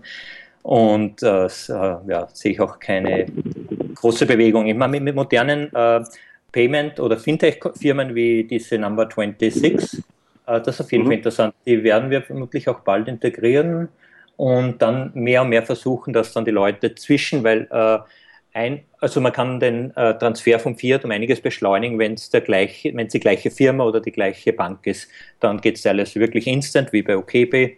Oder eben, wenn es auch die gleiche Bank ist, geht es in manchen Ländern zumindest auch instant. Ähm, und das werden wir auf jeden Fall mehr unterstützen. Momentan ähm, haben wir halt nur die wichtigsten Sachen äh, wie SEPA und nationalen ähm, Payment-Transfer, damit wir weltweit, äh, damit es weltweit funktioniert. Okay, das Aber ist, das ich glaube, der Bedarf, äh, also der Bitcoin-Nutzer, ich kenne jetzt nicht viele Bitcoin-Nutzer, ich glaube, der Großteil der Bitcoin-Nutzer legt schon Wert darauf, dass diese äh, Transaktionen äh, schnell äh, über die Bühne gehen. Von daher glaube ich, dass es wünschenswert ist und dann ansonsten unterstütze ich die Idee vollkommen, also ich finde super. Nur mal so Ja. grob am Rand. Äh, Also bei OKB, bei diesen Payment-Methoden, wo wir wissen, dass sie instant möglich sind, äh, ist es nur ein Tag äh, Zeitfenster im, Bit, im BitSquare, wo die User den Trans die Transaktion abwickeln müssen. Ansonsten geht es dann zum Arbitrator. Und der, der zu langsam war, verliert dann ein bisschen was an Geld. Äh, Aber leider bei normalen Banken wie bei SEPA kann es teilweise drei, vier Tage dauern. Und wenn es ein langes Wochenende ist, dauert sieben Tage insgesamt. Da sind wir leider an dieses alte System gebunden und äh, ja, können nichts, nichts Besseres machen, was uns die liefern. Alles klar, Christoph, ich hoffe, das hat deine Frage beantwortet. Ja, die ist beantwortet. Ich bedanke mich. Ja, vielen Dank. Tschüss. Ja, schönen Abend. Okay. So, und dann Übrigens äh, noch, ähm, ich ja. glaube, ab 2017, vielleicht aber auch ein Jahr später, ich bin mir nicht so sicher, gibt es auch neue Auflagen für die Banken. Dann muss das alles sehr, sehr schnell gehen mit den Überweisungen. was heißt der schnell? 24 Stunden? Sechs? zwei? Eine? Minuten. Minuten? Ja, oder noch schneller. Gibt es eigentlich, also weiß jemand von euch, warum das so lange dauert? Also hat die Bank irgendwas Die machen davon? Batchbetrieb über Nacht. Ist das jetzt ein Scherz gewesen oder eine ernsthafte Ja. Erklärung? Also die verwenden teilweise wirklich noch Mainframes. Also ich habe zwei Programmierer kennt von der Uni. Einer hat eben wirklich noch Mainframe, der war noch Mainframe-Programmierer und er war wahrscheinlich äh, der Einzige, den sie gefunden haben und die Bank der einzige Job, den er gefunden hat. Äh, ja, die, die verwenden wirklich noch Systeme aus den 70, 80 Jahren und das ist halt super langsam. Und das andere Hauptproblem ist, glaube ich, äh, Chargeback, dass sie halt, dass das Settlement einfach sehr kompliziert ist, weil, äh, ja, weil, weil man nie sicher ist, genau, wann es wirklich äh, das Geld sicher ist und nicht zurückgefordert werden kann. Ich glaube, bei SEPA hat man ein halbes Jahr. Das ist natürlich ein Wahnsinn. Okay. Alles klar. Verrückt. Hoffen wir, dass es irgendwann mal schneller wird. Also ich würde es mir zumindest auch wünschen. So, Manfred, dann aber jetzt wirklich vielen Dank und äh, viel, viel Glück mit Bitsquare noch. Bin sehr gespannt, wo das hingeht. Danke, ciao. Tschüss. So, und jetzt habt ihr euch vielleicht gefragt, der Richter hat doch jedes Mal, wenn er die Sendung aufgemacht, auch den Christian begrüßt. Warum ist der denn eigentlich hier?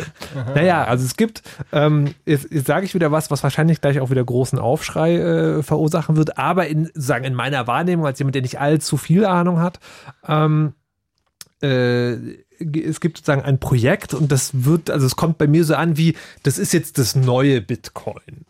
Äh, Das heißt Ethereum oder Ethereum oder irgendwie so und ist anscheinend auch was, was wie Bitcoin funktioniert. So ist es bei mir zumindest angekommen. Christian, du arbeitest an diesem Projekt mit, ähm, bist damit involviert. Was genau ist das? Ist es wie Bitcoin oder nicht? Also es benutzt die, die gleiche Technologie, die gleiche grundlegende Technologie, also diese Blockchain-Technologie, die wir vorhin auch äh, erklärt haben. Also Blockchain heißt dieses sozusagen, jemand macht was und alle gucken zu und schreiben auf, was er gemacht hat. Genau so ist Okay. es, ja. Ähm, aber also Bitcoin hat als, als äh, Anwendungsfall äh, sozusagen Überweisungen tätigen und äh, Ja. da funktioniert es auch sehr gut und das wollen wir auch gar nicht ersetzen. Okay. Ähm, aber und also was Ethereum macht, ist ähm, dem ganzen System noch eine, eine Datenbank hinzufügen und äh, Programme hinzufügen. Also man What? kann sich das so vorstellen, also wir hatten ja vorhin das Beispiel, wir hatten ja vorhin das Beispiel mit dem Buch, das in der Bank liegt. Ja. Und man muss der Bank vertrauen, wenn man äh, ja, dass sie dieses Buch richtig führt. Ja. Und äh, bei Ethereum ist es so, dass äh, es gibt auch so ein, ein Buch, das dezentral verwaltet wird. Mhm. Und ähm, da kann man nicht nur Kontostände äh, äh, damit verwalten, sondern es ist halt eine richtige Datenbank und äh, Software kann auf diese Datenbank zugreifen und die, die äh, Daten äh, verändern, mit den Daten etwas machen. Und äh, die Software, die, also während die Software dieses, das tut, äh, können alle zuschauen und kontrollieren, dass das äh, mit richtigen Dingen. Äh, Okay, also ich, ich versuche ja. ich versuche mal nachzuvollziehen, ob ich es verstanden habe. Also was Bitcoin eigentlich macht, ist, er ist sozusagen, er stellt eine Liste mit Zahlen und sagt dann, also Zahl 1 gehört jetzt User X, Zahl 2 gehört User Y, Zahl 3 gehört User und so weiter und so fort. Alle gucken zu, alle schreiben am Ansager, man weiß aber im Prinzip kann man nur das machen. Man kann diese quasi ja Blöcke, Briefmarken, Zahlen halt hin und her schieben. Und jetzt sagst du, Ethereum ist sowas ähnliches, aber da stecken einfach mehr Daten drin? Also ich, vielleicht kann ich mal ein paar, ein paar Beispiele geben, was Okay. man machen kann. Ja. Und zwar, ähm, genau, also man kann wie bei Bitcoin auch äh, ähm, die, die Währung äh, verschieben. Mhm. Es, es kann sich aber auch jeder ganz einfach eine eigene Währung äh, erzeugen, die dann auf diesem äh, System funktioniert. Ähm, und man kann, äh, man kann Daten verwalten, wie zum Beispiel ein, äh, ein Grundbuch, ein, ein, ja, ein, ein Grundstückregister.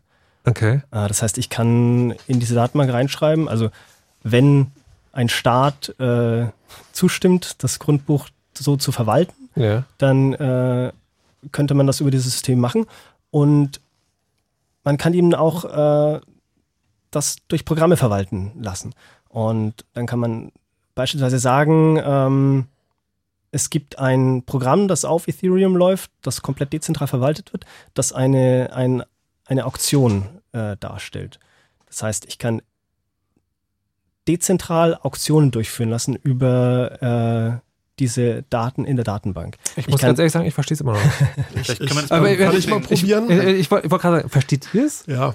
Okay. Also ich probiere es mal. Und zwar ist ja bei Bitcoin ist es so, da werden ja auch nicht die Zahlen verwaltet, sondern jede Transaktion ist so ein kleines Skript, was sagt, diese Bitcoin bitte von da nach da schieben. Das heißt, diese Skripte sind sehr transaktionsbasiert. Wenn ich das richtig verstehe, weil ich kenne mich mit Ethereum Ja. auch nicht so aus, dann bei Ethereum sind da auch Skripte, aber die sind wesentlich komplexer und man kann da auch noch andere Sachen mitmachen, als nur Transaktionen oder Zahlen verschieben. Ist das ungefähr Genau. richtig? Genau das ist doch Also ganz man hat einen einfach. Key-Value-Store, man kann Sachen abspeichern. Ich liebe es, wenn das ein paar alles sogar einfach so ein Key Value Store. Also okay, ich versuche nochmal zu verstehen. Ähm, ähm, ich versuche mal andersrum zu erklären oder ich versuche mal anders, andersrum zu verstehen. Also es gibt ja Programme so in der, in der normalen Welt. Ne? Also wir schreiben irgendwie Programme sind sozusagen Zeilen von Code und die werden dann ausgeführt von einem Computer. Und Ethereum ist das jetzt sozusagen, es gibt ein Programm, aber das ist da irgendwie hinterlegt und dann gucken alle, ob es das macht, was es soll oder so. Genau, also durch, diese Technologie ist es praktisch so, dass ein, ein sozusagen ein globaler Computer benutzt, äh, äh, geschaffen wird, der von jedem benutzt werden kann und der, der von jedem auch äh, kontrolliert werden kann. Also jeder kann dann ein Programm reinstellen in diesen globalen Computer und dann ist es nicht Distributed Computing, sondern Decentralized Computing. Das heißt, jeder Rechner im Netzwerk führt das gleiche Programm zur gleichen Zeit auf gleiche Aha. Art und Weise aus und das Ergebnis wird dann auf die gleiche Art und Weise von all diesen Rechnern in einen Block so. getan und der, der den Zuschlag kriegt, dass sein Block genommen wird, Ah. der Block landet dann in der Blockchain und da stehen dann all die Daten, also der State Ja. von dem Programm steht da dann drin. Okay, also, ähm, also als Beispiel, äh, es, es gibt ein Programm, das rechnet aus, wer der schlauste Mensch im ganzen Man Land ist. Voting. Nee, ich- Voting ich- ist, glaube ich, ein gutes Beispiel. Darf ich noch mal Okay, sowas zu so. Okay, es gibt ein Programm, das, das findet raus sozusagen, das errechnet, wer ist der schlauste Mensch im ganzen Land. Wenn das nur auf meinem Rechner läuft und dann sagt, Markus Richter, völlig klar, dann ist sozusagen berechtigter Zweifel sozusagen irgendwie, ja, vielleicht hat er das irgendwie Programm beeinflusst, das stimmt eigentlich so. So, was Ethereum macht ist, es schickt das Programm auf jeden Rechner der, der Teilnehmenden und stellt also sicher, dass auf jedem Rechner das Programm genauso abläuft, wie es abgegeben wurde und vergleicht dann die Ergebnisse aller Computer, die das Programm ausgeführt haben und sagt dann, die kriegen alle Markus Richter raus, das Ergebnis muss stimmen. Nee, die vergleichen auch nicht. Oh, Die, die müssen gar nicht Sorry. miteinander vergleichen. Weil, weil die kriegen alle das gleiche Ergebnis raus. ja. Wenn und ich wenn halt da, wenn da ein Programm dabei ist, was ein anderes Ergebnis rausfindet, ja. dann ist das nicht der echte Ethereum-Client oder bei Bitcoin, das ist kein echter Ja. Bitcoin-Client und dann Ja. löst sich das vom Netzwerk ab und macht nicht mehr mit. Äh, Okay, aber sozusagen, aber die, also dadurch, dass das Programm, also dass das Programm auf jedem Rechner durchgeführt wird, das heißt, das Ergebnis ist, deswegen ist das, wird das Ergebnis dann als korrekt angenommen. Genau, also ich meine, Genau. bei herkömmlichen, ja, herkömmliche so, so äh, Web-Server-Software, Ja. wenn ich bei Google irgendwie ein Dokument hochlade, dann lade ich das hoch, dann läuft auf den Google-Server natürlich auch Software Mhm. und ich kann aber nicht nachvollziehen, was diese Software in meinem Dokument macht, ob das Dokument irgendwie abgeändert wird. Mhm. Und äh, bei Ethereum ist es eben so, dass es keinen einzelnen Server gibt, auf dem diese Software läuft, sondern es läuft verteilt auf allen gleichzeitig und äh, damit kann jeder nachvollziehen, was passiert und auch äh, sicher gehen, dass genau das passiert, was äh, ja, man Damit denkt, alle wieder auf dem gleichen Stand sind. Also Also so- jeder muss ja wissen, So eine Art sichere Cloud, also, also transparente Cloud, weil jeder sehen kann, was darin vorgeht, aber zumindest eine, wo, wo nichts gefälscht werden kann. Also wo ich sozusagen immer sicher sein kann, okay, was ich da rausbekomme, ist sozusagen das, was ich reingetan habe und wenn nicht, dann sehe ich, was verändert wurde. Genau. aber das mit Okay. der Cloud lass mal weg. Ja, Mann, jetzt muss ich ein bisschen. So, ich muss jetzt erstmal sacken lassen, äh, die Hörer wahrscheinlich auch, deswegen gibt es jetzt eine kleine Musik von Ronnie Friedman, die heißt Arms und äh, dann reden wir weiter über Ethereum, den Supercomputer in der Cloud. Ha, ich hab's nochmal gesagt. Ja, ist aber falsch. Okay, kannst du gleich nochmal richtig erklären.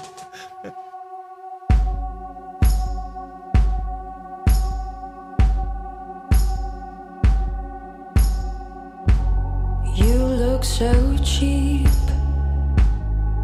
with your belly out how wonderful you are. Conflicts around the clock about you. Like the time I woke up at 5 a.m. just to ask if you're okay. Delusions in your head isn't worth your reality.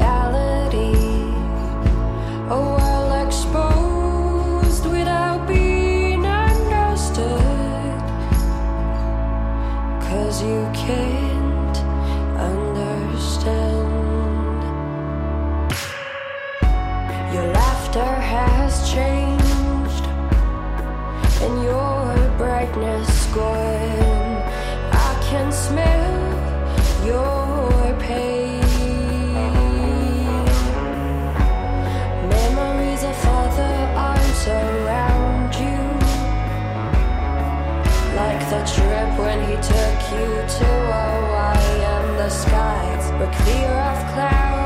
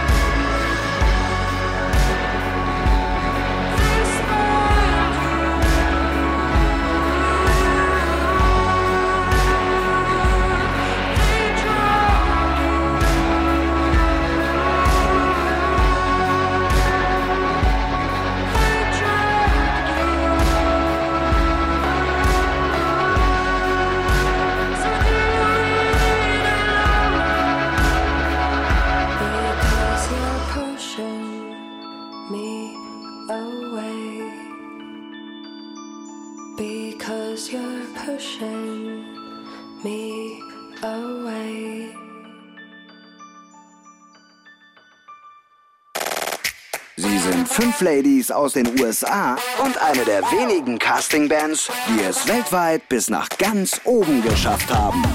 Also nach Berlin. Fritz präsentiert Fifth Harmony. live in Berlin.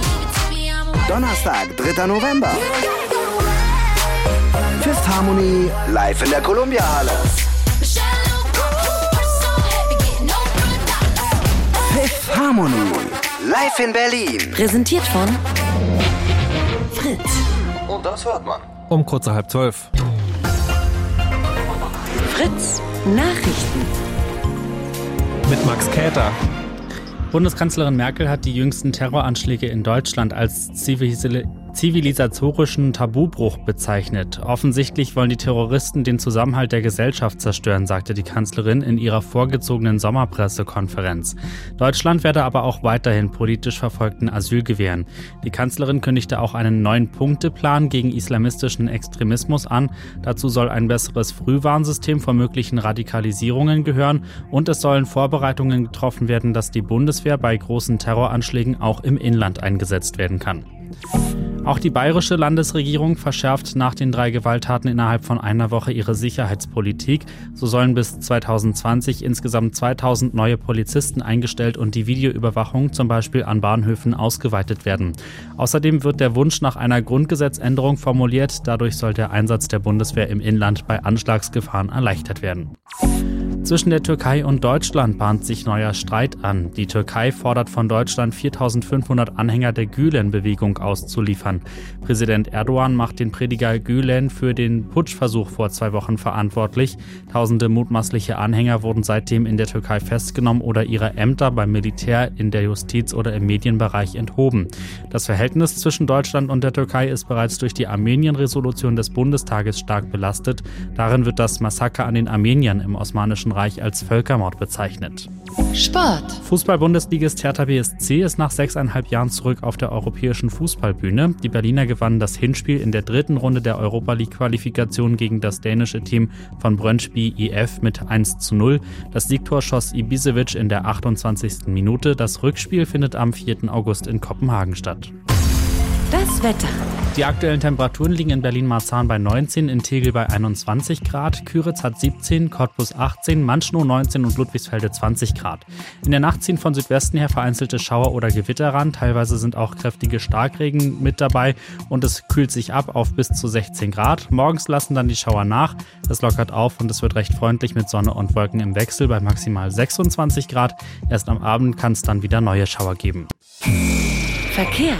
Mit dem Stadtverkehr Berlin in Charlottenburg die Kantstraße zwischen Joachimsthaler Straße und Fasanenstraße ist gesperrt. Ein Kraneinsatz ist dort bis morgen früh um 3 Uhr im Gange. Und in Friedrichshain an der Ostbahn in Höhe am Wriezener Bahnhof ist ebenfalls ein Kran im Einsatz. Außerdem gibt es eine Nachtbaustelle und dort ist eine Sperrung bis um 5 Uhr früh. Außerdem gibt es immer noch Sperrungen wegen der Überschwemmungen. In Gesundbrunn ist der Gleimtunnel betroffen und in Schöneberg die Hohenstaufenstraße zwischen Martin-Luther und Münchner Straße. In Brandenburg Vorsicht auf der A20 Rostock Richtung Berlin im Kreuz Uckermark zwischen, nee, zwischen Prenzlau Süd und Kreuz Uckermark sind Leute auf der Standspur. Dort bitte aufpassen. Und auf der A24 Hamburg Richtung Berlin zwischen Dreieck Wittstock-Dosse und Dreieck Havelland ist ein Schwertransporter unterwegs und darf nicht überholt werden. Ansonsten überall gute Fahrt.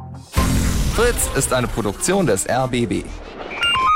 Und wenn ihr Fritz im Live- oder Musikstream hören wollt, dann geht doch mal auf fritz.de slash Streambox. Fritz.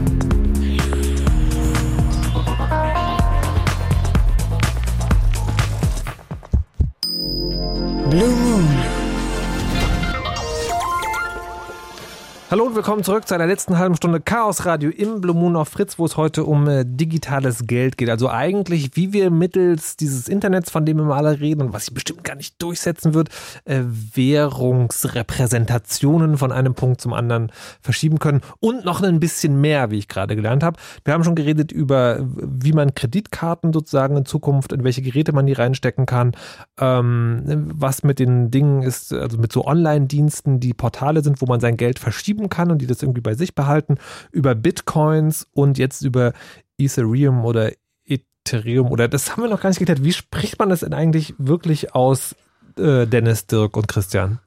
Wie heißt das? Im Englischen würde ich Ethereum sagen. Im Aha. Deutschen kann man Ethereum sagen oder Ethereum oder. ich, ich, ich spreche darüber nicht so viel über Deu äh, auf Deutsch, Okay, deswegen. Also wir haben, wir haben jetzt schon geklärt, Währung dass- heißt dann Ether, glaube ich, einfach nur. Ja. also die das ist eine nicht Währung. Bitcoin, weil sondern man das kann ist ja, man der kann, Ether, oder? Man kann ja mehrere Währungen machen, habe ich gelernt schon. Ja, also es gibt eine sozusagen Hauptwährung, die äh, deren Hauptzweck ist, äh, diese Transaktionsgebühren zu bezahlen, die auch, die bei Ethereum genauso anfallen oder auf eine Mhm. ähnliche Art und Weise anfangen, anfallen wie bei, bei Bitcoin. Okay, also wir, wir haben ja schon gelernt, also das Ethereum ist ja nicht nur eine Währung, sondern es ist quasi so eine Art ähm, großer Computer, wo alle, die bei Ethereum mitmachen, äh, das Programm einmal bei sich laufen lassen. Dadurch hat man das Ergebnis sozusagen mehrfach ausgerechnet und weiß dann auch, dass es stimmt. Also dass sozusagen da kein, kein Schmu, Schmu passiert ist. Was macht man damit jetzt? Also gibt es da schon irgendwelche Anwendungszwecke? Wir hatten jetzt, also ich hatte als Beispiel jetzt gebracht, ein Computerprogramm rechnet aus, dass der schlauste Mensch der Welt ist. Ich vermute, das ist nicht der Zweck für Ethereum. Was macht man damit? Also Also bis jetzt. So richtig, also ja, äh, Anwendungen, die man schon so richtig in der Hand halten kann, äh, gibt es noch nicht so richtig. Ähm, das liegt auch daran, weil also so richtig nützliche Sachen äh, brauchen immer so eine Schnittstelle in die reale Welt Mhm. und die ist halt immer ein bisschen schwieriger, was wir ja auch bei den äh, Decentralized Exchanges gesehen haben. Ja. Ähm, aber also Sachen innerhalb von Ethereum oder innerhalb der, der Cryptocurrency-Welt äh, sind äh, viel leichter zu, zu machen. Und äh, was zurzeit äh, ja, relativ äh, beliebt ist und auch schon gemacht äh, wird, sind ja, so, so eine Art Crowdfunding mit einer Beteiligungsfunktion durch Wahlen. Was? wie, wie, ähm, Also ja, das- erklär genauer. Genau, das nennt man also Decentralized Autonomous Organization ist da das Aha. Schlagwort. Und äh, da geht es eben darum, dass jeder, also man, man schafft so einen, einen ja, Pool und jeder kann da sein Geld reingeben. Und ähm, abhängig von der Menge an Geld, die man reingeben kann, äh, reingegeben hat, hat man dann ein Stimmrecht innerhalb Okay. dieser Organisation. Und Ja. dann wird äh, durch Wahlen äh, bestimmt, was mit dem äh, Geld gemacht wird oder insgesamt, wie diese Organisation agieren soll. Also eine Aktiengesellschaft. glaub, das ja, darf man nicht so Aktiengesellschaft. Naja, aber- also Aktiengesellschaft ist, ist äh, Nee, hat aber strenge Auflagen, aber es ist ähnlich zu einer Aktiengesellschaft. Also Also, was- was man hat nicht unbedingt Dividenden zum Beispiel. Das Nee, aber, nee, aber sozusagen, also im Prinzip ist ja eine Firma, ist ja, Leut, Leute pumpen da Geld rein, dann gehört ihnen das zu gewissen Anteilen, dann dürfen sie bestimmen, was da passiert. Was ist jetzt, warum braucht man da Ethereum dazu?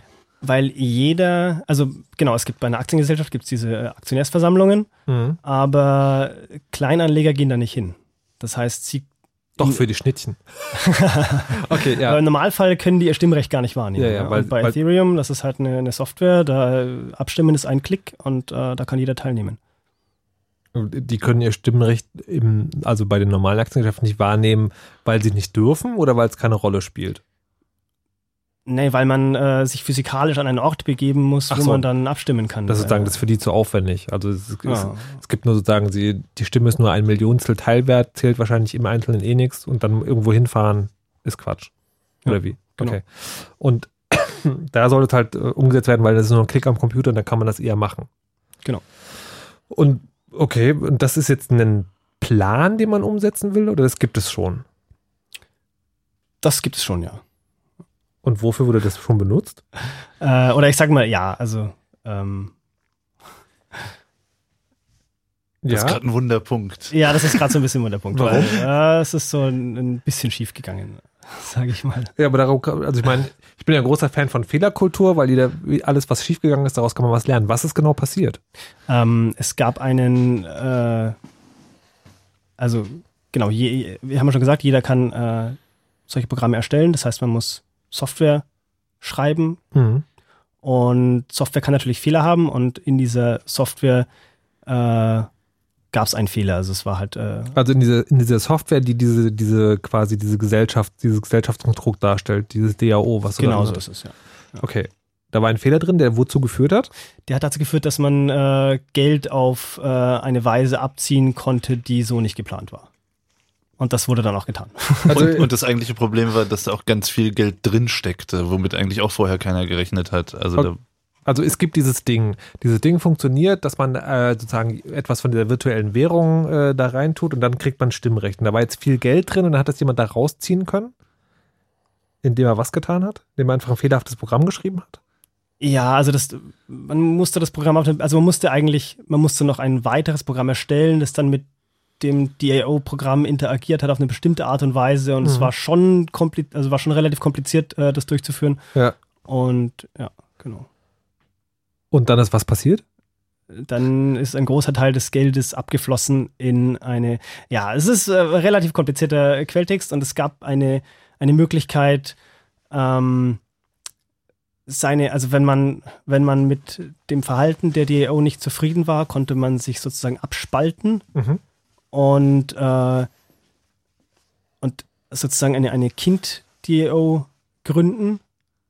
Und äh, man konnte seinen Anteil der, äh, an, an Geld mitnehmen in diese Kind-DAO.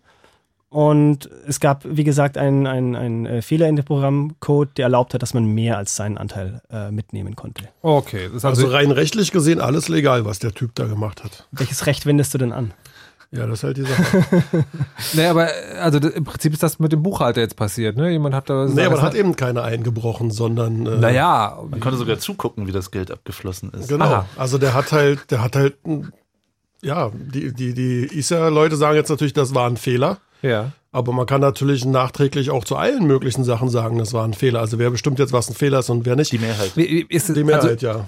Gut. Ist, Ne, wa- was ist denn jetzt passiert? Also dieses Geld ist abgeflossen. Ist Ja, es dann also- irgendwie rückgängig gemacht um worden? wie viel Geld reden wir denn? Genau, also dieses The DAO hatte umgerechnet 150 Millionen Dollar. an. What the? Okay. Also es geht um richtig, ist ein richtig schöner Incentive, mal äh, sich den Code anzugucken, ob der Ja. jetzt sicher ist. Also es Ja. war eins der teuersten Bug Bounty Programme, die ich Okay. kenne Äh, Wie, zumindest. wie viel Geld ist abgeflossen?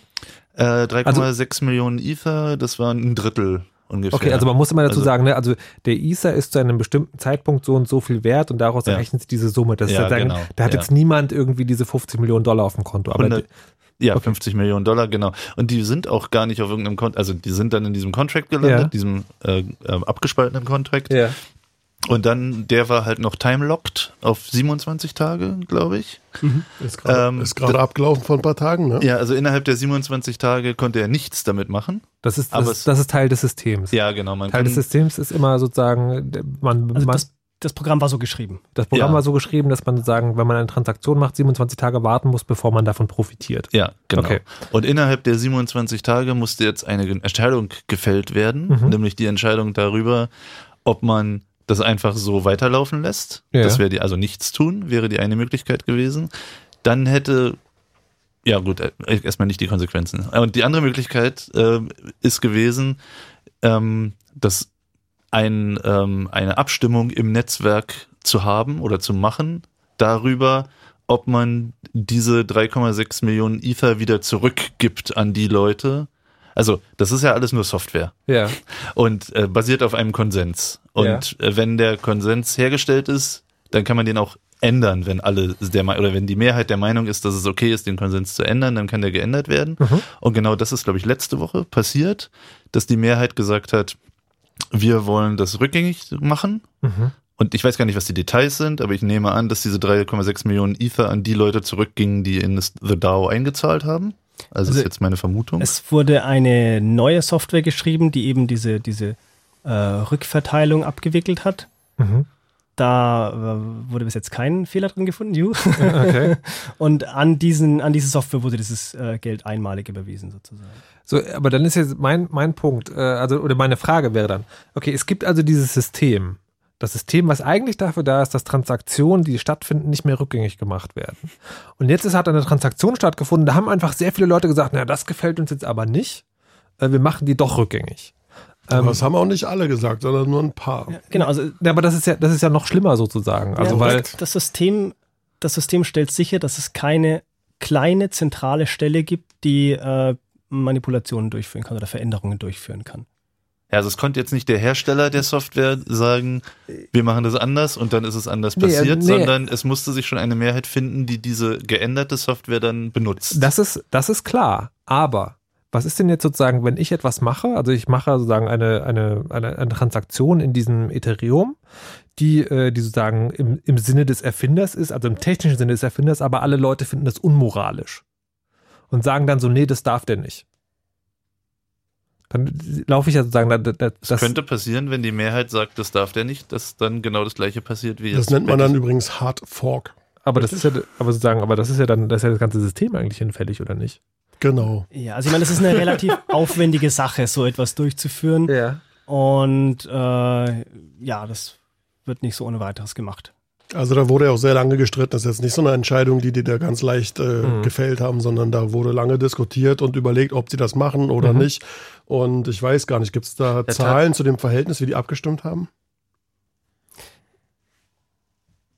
Naja, welche Abstimmung meinst du dann? Also es Na, gab diesen mehrere Arten machen von. Abstimmungen. Also einmal gab es so eine Art äh, Coin Vote, äh, wo jeder, also das, das Hauptproblem, also vielleicht sollten wir vielleicht auch noch mal kurz drüber reden, äh, bei diesen dezentralen Anwendungen ist, dass es relativ schwierig ist, Abstimmungen personenbezogen zu Mhm. machen. Also es ist schwierig zu sagen, äh, 50 Prozent der Personen, die an Mhm. diesem Netzwerk teilnehmen, haben so und so abgestimmt, weil jeder kann sich zu Hause einfach eine neue Identität schaffen. Also die, die, das ist ja auch gerade das Gute, dass man muss nicht zu einem, zu einer zentralen Instanz gehen, um sich eine neue Identität oder neue ja, User-Account zu erstellen. Also ich bin, das ist ja bei Bitcoin auch so sagen. Ich kann ja, die, die Wallets heißt das da, kann, Genau. ich kann ja viele verschiedene Wallets haben. Na, der Wallet ist nicht so spannend, aber die Bitcoin-Adressen sozusagen, dein, dein Konto, davon kannst du ganz Okay. viele haben und Ja.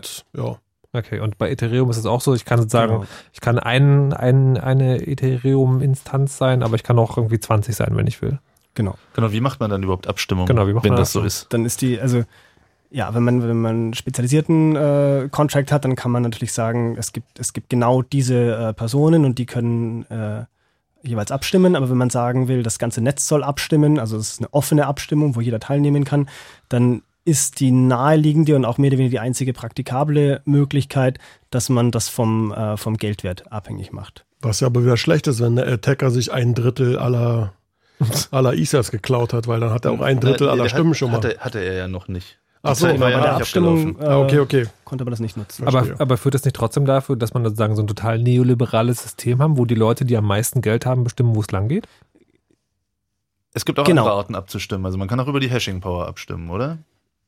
Ja, sind auch die Leute mit Gleiche meisten ist. Aber Geld. also, genau deswegen sage ich ja, das ist die, die äh, einfache und praktikable Methode, Aha. die es jetzt existiert, aber wir arbeiten auch daran, also es gibt äh, verschiedenste Projekte, die auf Ethereum aufbauen Mhm. und äh, viele davon beschäftigen sich auch damit, äh, wie man Identität regelt und äh, ja, wie man Okay. sich sozusagen als Person irgendwie identifizieren kann. Also, weil, äh, das fällt mir jetzt gerade auch sagen, weil du hattest ja gesagt, das ist halt mehr als nur Währung.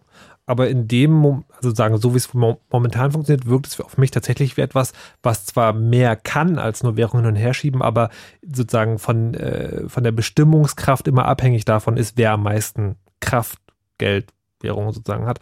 Und aber anders könnte man sagen, so diese ganzen dezentralen Systeme, die die Transaktionen immer festschreiben und überwachen, was da passiert ist und sicherstellen, dass es die richtigen Transaktionen sind, könnte man tatsächlich für demokratische Prozesse auch benutzen. Gibt es da auch Ideen? Na, es ist ja nicht anonym. Insofern ist es schwierig, das für Parlamentswahlen. Jedenfalls, wenn man den Anspruch hat, dass anonym gewählt werden Ja. können soll, dann wäre das nicht geeignet. Mhm. Ähm, Also Was- es, es wird an solchen Sachen auch geforscht. Also genau, Abstimmungen äh, auf der Blockchain sind transparent, müssen sie ja auch sein, damit man sozusagen die, Aus die Stimmauszählung nachvollziehen kann. Ja. Aber es gibt äh, ja sogenannte Zero-Knowledge-Verfahren, die äh, das Ganze trotzdem anonymisieren können. Also das ist ein relativ kompliziertes mathematisches äh, Verfahren, äh, wo man sozusagen die, die Korrektheit der Stimmauszählung überprüfen kann, ohne die Stimmen wirklich nochmal, äh, ohne die Stimmen wirklich zu sehen. Okay. Und sag mal, aber da- das alles ist sozusagen schon noch im Experimentierstadium. Oder? Also ich meine, okay, da sind 150 Millionen Dollar drin. ja, das war Das, das ist ganz schön viel, aber ich vermute, also so wie sich das anhört, sozusagen, der Zustand der Software, es ist noch Beta. Oder nicht? Ich weiß gar nicht, ob es offiziell noch Beta ist. Also die, äh, genau, was man auch sagen muss, äh, die Plattform selbst ist nicht äh, im Beta-Stadium.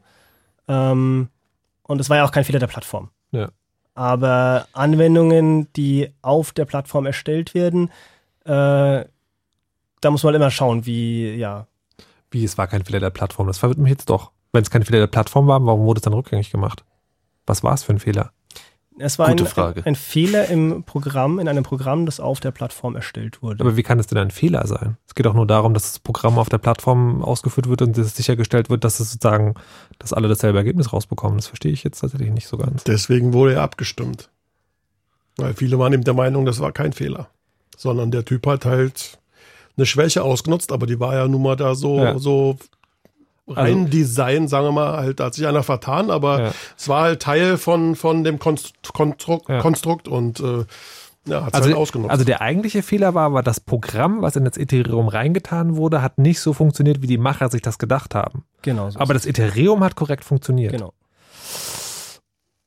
Das verwirrt mich jetzt nochmal nachhaltig, weil das ja wirklich sozusagen bedeutet, dass das Ethereum eigentlich funktioniert, aber dass man sich nicht sicher ist, ob man das wirklich genauso will. Naja, das mit dem Zurückrollen ist halt, wenn man das nicht gemacht hätte, Ja. dann ja, dann wäre es schwer gewesen, Vertrauen in dieses System zu erhalten. Man kann natürlich Oder- umgekehrt argumentieren. wollte gerade sagen, wollte gerade sagen. Naja, ich meine, da wurde, ich, ja. Ja, das aber-? Was man, was man vielleicht auch sagen äh, kann, ist, dass, also das war ein relativ äh, großes Ereignis Ja. äh, für die gesamte Community Ja. und äh, hat wahrscheinlich auch viele so ein bisschen wachgerüttelt, äh, Mhm. sich den Programmcode nochmal genauer anzuschauen, äh, mehr Arbeit reinzustecken und Also so nicht, weiter. nicht auch, Programmcode von Ethereum, sondern von den Programmen, die da drauf laufen. Genau, genau, ja. Okay. Und hat auch viele äh, Projekte jetzt nochmal befeuert, äh, die so in die Richtung gehen, äh, dass man sichere Software schreibt, dass man Software verifiziert Okay. und so weiter. Also wir haben jetzt auch äh, ein, äh, also das Projekt gab es schon länger, aber er hat jetzt nochmal mehr Schub bekommen, äh, dass man formale Verifikation betreibt. Das heißt, äh, man benutzt Software, die andere Software verifiziert, also äh, mit, mit mathematischen Verfahren Ja. prüft, ob äh, ein Programm wirklich das tut, was man denkt, dass es tut. Also mit Verlaub, ich würde nichts auf Ethereum machen. Das wirkt mir noch sozusagen sehr, also es wirkt so ein bisschen wie äh, die Leute, die das machen, wissen vielleicht selber gar nicht mehr so ganz genau, was da passiert. Und ich Ja. finde es momentan, also so wie es anhört, finde ich es noch ein bisschen, weiß ich nicht genau, ob das, äh, also ich finde es total spannend als Experiment. Aber ich würde zum Beispiel keine 150 Millionen Dollar rein Ich investieren. meine, es das kann ja jeder für sich machen sollen, entscheiden, ja. wie viel Geld Ja, man ja, klar. in dieses äh, Projekt steckt. Ja. Und äh, diese 150 Millionen, äh, ich weiß nicht, ich meine, äh, es waren auch sehr viele Leute beteiligt. Dafür Ja. hat da jeder nur einen relativ kleinen Betrag investiert. Äh, wir haben noch eine, eine kurze Hörerfrage. Christopher nochmal. Ja. Ähm, du wolltest ja wissen, warum, äh, warum sozusagen, wenn die, wenn die Transaktionen bei Bitcoin und auch Ethereum transparent sind, warum äh, das sozusagen dann von Kriminellen gerne genutzt wird. Genau. Die, die Frage wurde eigentlich gerade schon beantwortet. Hast du es mitbekommen? Naja, wir haben gerade darüber geredet, dass ja sozusagen in, Bit, in Bitcoin und Ethereum sozusagen keine Personen Ja, agieren, ja. sondern in dem, sozusagen in dieser Software, in diesen Blockchains, agieren immer nur Adressen. Hm. Und die sind Ja, trotz pseudonym. alledem äh, geht's ja immer von irgendeiner IP aus. Also war ich bei mir zu Hause am Rechner. Äh, Aber klar, Bitcoin kann man Nummer, auch aber- über das äh, Tor-Netzwerk benutzen. Aber der Knackpunkt ist natürlich, irgendwann willst du deine Bitcoin in Euros oder in irgendwas anderes, was man in die Hand nehmen kann, irgendwie tauschen. Und Genau. dann gibt's ein, einen, äh, einen, wie sagt man, Interface zur realen Welt, also eine Verbindung in die echte Welt. Und dann kann man dich ja doch wieder zurückverfolgen. Also man kann mit Bitcoin schon ein bisschen tricksen, aber man muss halt schon irgendwie aufpassen. Also wenn du sehr anonym bleiben willst, dann solltest du deine Bitcoins halt äh, über Tor tauschen und das Geld dann mit irgendjemand Unbekannten auf der Straße den Deal machen. Und nicht, war- nicht war über so- Konten oder so. Verständnisfrage, weil ist ja nun mal Fakt, äh, dass die Währung dafür genutzt wird. Äh, Aber großartig aus meiner Sicht passieren tut ja da jetzt nicht viel. Naja, also, an, so wie ich es verstanden habe, durch- München jetzt erst äh, das Darknet mal wieder äh, so ein bisschen, oh, was ist das Neue, das Darknet. Äh, da müssen wir mal gucken. Ja, aber das legt sich auch wieder. So vermute ich. Genau. also Bitcoin ist nicht anonym, sondern pseudonym, wenn eine Verbindung zwischen der Bitcoin-Adresse und einer realen Person hergestellt wird, weil man die auf seiner eigenen Webseite veröffentlicht zum Beispiel oder weil man jemandem die sagt, dem man sie vielleicht nicht hätte sagen sollen, dann ist man identifizierbar mit dieser Adresse, wenn man selber die Verbindung herstellt. Genau, aber man kann sozusagen, man kann sie sich dafür benutzen. Unsere Hörer können ja mal zu blockchain.info surfen und da ist ein JavaScript oder was auch immer so ein, so ein Ticker programmiert, da kann man jede einzelne Transaktion, die gerade im Bitcoin-Netzwerk passiert, die scrollt da so durch, da kann man richtig live zugucken, was in diesem Bitcoin-Netzwerk gerade los ist, und damit man ein Verständnis dafür hat, wie, wie, äh, ja, wie transparent das ist. Okay, dann äh, Christopher, hoffe ich, wir konnten dir auch diese Frage noch beantworten. Ja, Dann äh, viel Spaß noch. Und äh, wir sind jetzt gleich schon am Ende der Sendung angekommen. Ich danke äh, Dennis, Dirk und Christian, dass Sie hier waren. Würde noch gerne wissen, ganz zum Schluss und ganz kurz, was wird eure präferierte Zahlungsmethode in zehn Jahren sein? Dennis. Digital. Ja, digital, ach nee. Aber welche Form? Blockchain? Das ist mir eigentlich fast wurscht. Okay. Hauptsache es geht schnell und easy und ich muss nicht viel machen und man kann es mir nicht klauen. Okay. Ich hoffe Genau. auf Zero Cash. Das wird dann tatsächlich anonyme Transaktionen ermöglichen, wenn es das hält, was es momentan verspricht. Also Zero Cash ist ein konkretes Projekt. Ja, da gibt's noch kein Mainnet zu, aber in zehn Jahren sind sie dann hoffentlich. Ich habe jetzt schon seit fünf Jahren davon gehört. Mal gucken, ob sie dann in zehn Jahren soweit sind. Alles klar. Christian? Cash benutzt dieses Zero Knowledge, Ja, von dem wir genau. vorhin auch gesprochen haben. Ja. Um, Okay. Ja. Christian, wie willst du? Dein- eine dein Eis Zahlungsmethode, bezahlen? Die, eine Zahlungsmethode, bei der keine Daten über mich gesammelt werden können und die trotzdem äh, schnell und praktisch ist. Alles klar. Wir werden dann sagen, in zehn Jahren an dieser Stelle vielleicht wieder drüber sprechen, wo, womit wir gerade. In zehn Jahren wollen wir alle Bargeld haben, wetten. Gibt's nämlich dann nicht mehr. Ich bin ja eh großer Fan von Schein. Vorerst wird es auch noch so bleiben. Ähm, liebe Gäste, ich danke euch, dass ihr so geduldig mit mir wart und alles schön erklärt habt. Liebe Hörer, ich danke fürs Zuhören. Wenn ihr es nochmal genau nachvollziehen wollt, auf fritz.de erscheint in dieser Nacht noch der Podcast. Wenn ich später auch mit Video auf äh, chaosradio.ccc.de. Ansonsten könnt ihr in dem, im nächsten Monat in die Marienstraße 11 zum Chaos Computer Club kommen. Dort gibt es auch ein Chaos Radio, was nicht hier auf Fritz gesendet wird. Da gibt es dann wieder in zwei Monaten eine Sendung. Mein Name ist Markus Richter und mir bleibt nur noch eine Sache zu sagen, nee, zwei. Die eine ist, jetzt gibt's gleich äh, Gitarrenmusik mit Jan Schwarzkamp im Nightfly und die andere ist, lasst euch nicht überwachen und macht immer schön eure Backups. Tschüss! You know how all those bad boy rappers claim how much weed they drink, and how many 40s they smoke, and how many women they've kissed with at the same time. But you see, I'm addicted to something else. It's not about fancy cars or bling bling, unless it's a glitter animation. I've seen more websites than any lousy ass browser. I've clicked more than Douglas Engelbart. I'm as bossy as Bowser. Don't even remember all my email addresses. And I've got more screen names than Sleepy's got mattresses. I need the internet like Whitney Houston needs crack. If you feel the same way, let me see a delicious this track.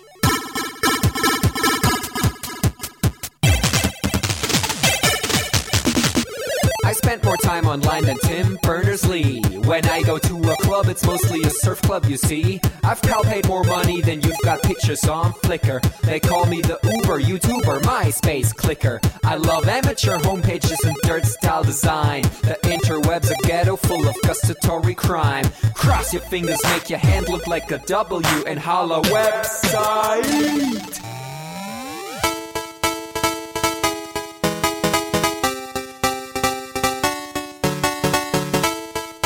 My future girlfriend. This is what I sound like. Uh, orders ending, upping it up. Check your birthday, keep on fucking it up. What? All my bitches up in the club. Let me see you shaking it, don't stop. Rub it down, bounce around, wiggle every pound. Get it to the hyper ground. Everybody dance, jump if you like it, this sound. Feel the bass drop, hear the beat pop. What you gon' do? When it's time to take off, climb the rooftop, jump out of your shoe. It goes oohs, oohs, happy face balloons, unfadable pokey tunes, dance moves from shitty cartoons, pretty hot wounds, hungover afternoons. The club's full with the whole sweaty nation. That seems out of the wrong medication. Rave invasion, it's a D-Thing. Moin, Peng, Pum, Chop, Peng. 1, 2, Polizei, 3, 4, Polizei, 5, 6, halbe 6, 7, 8, bitte nach. It's an index finger party.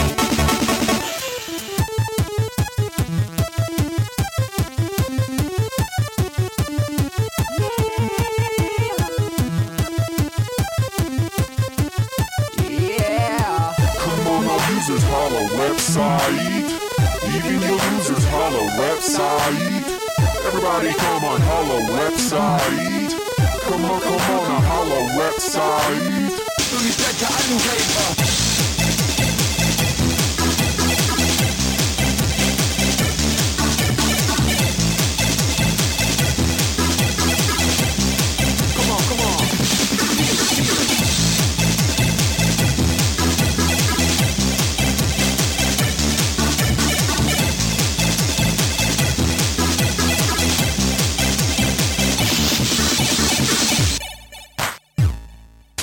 Don't forget I'm in your extended network.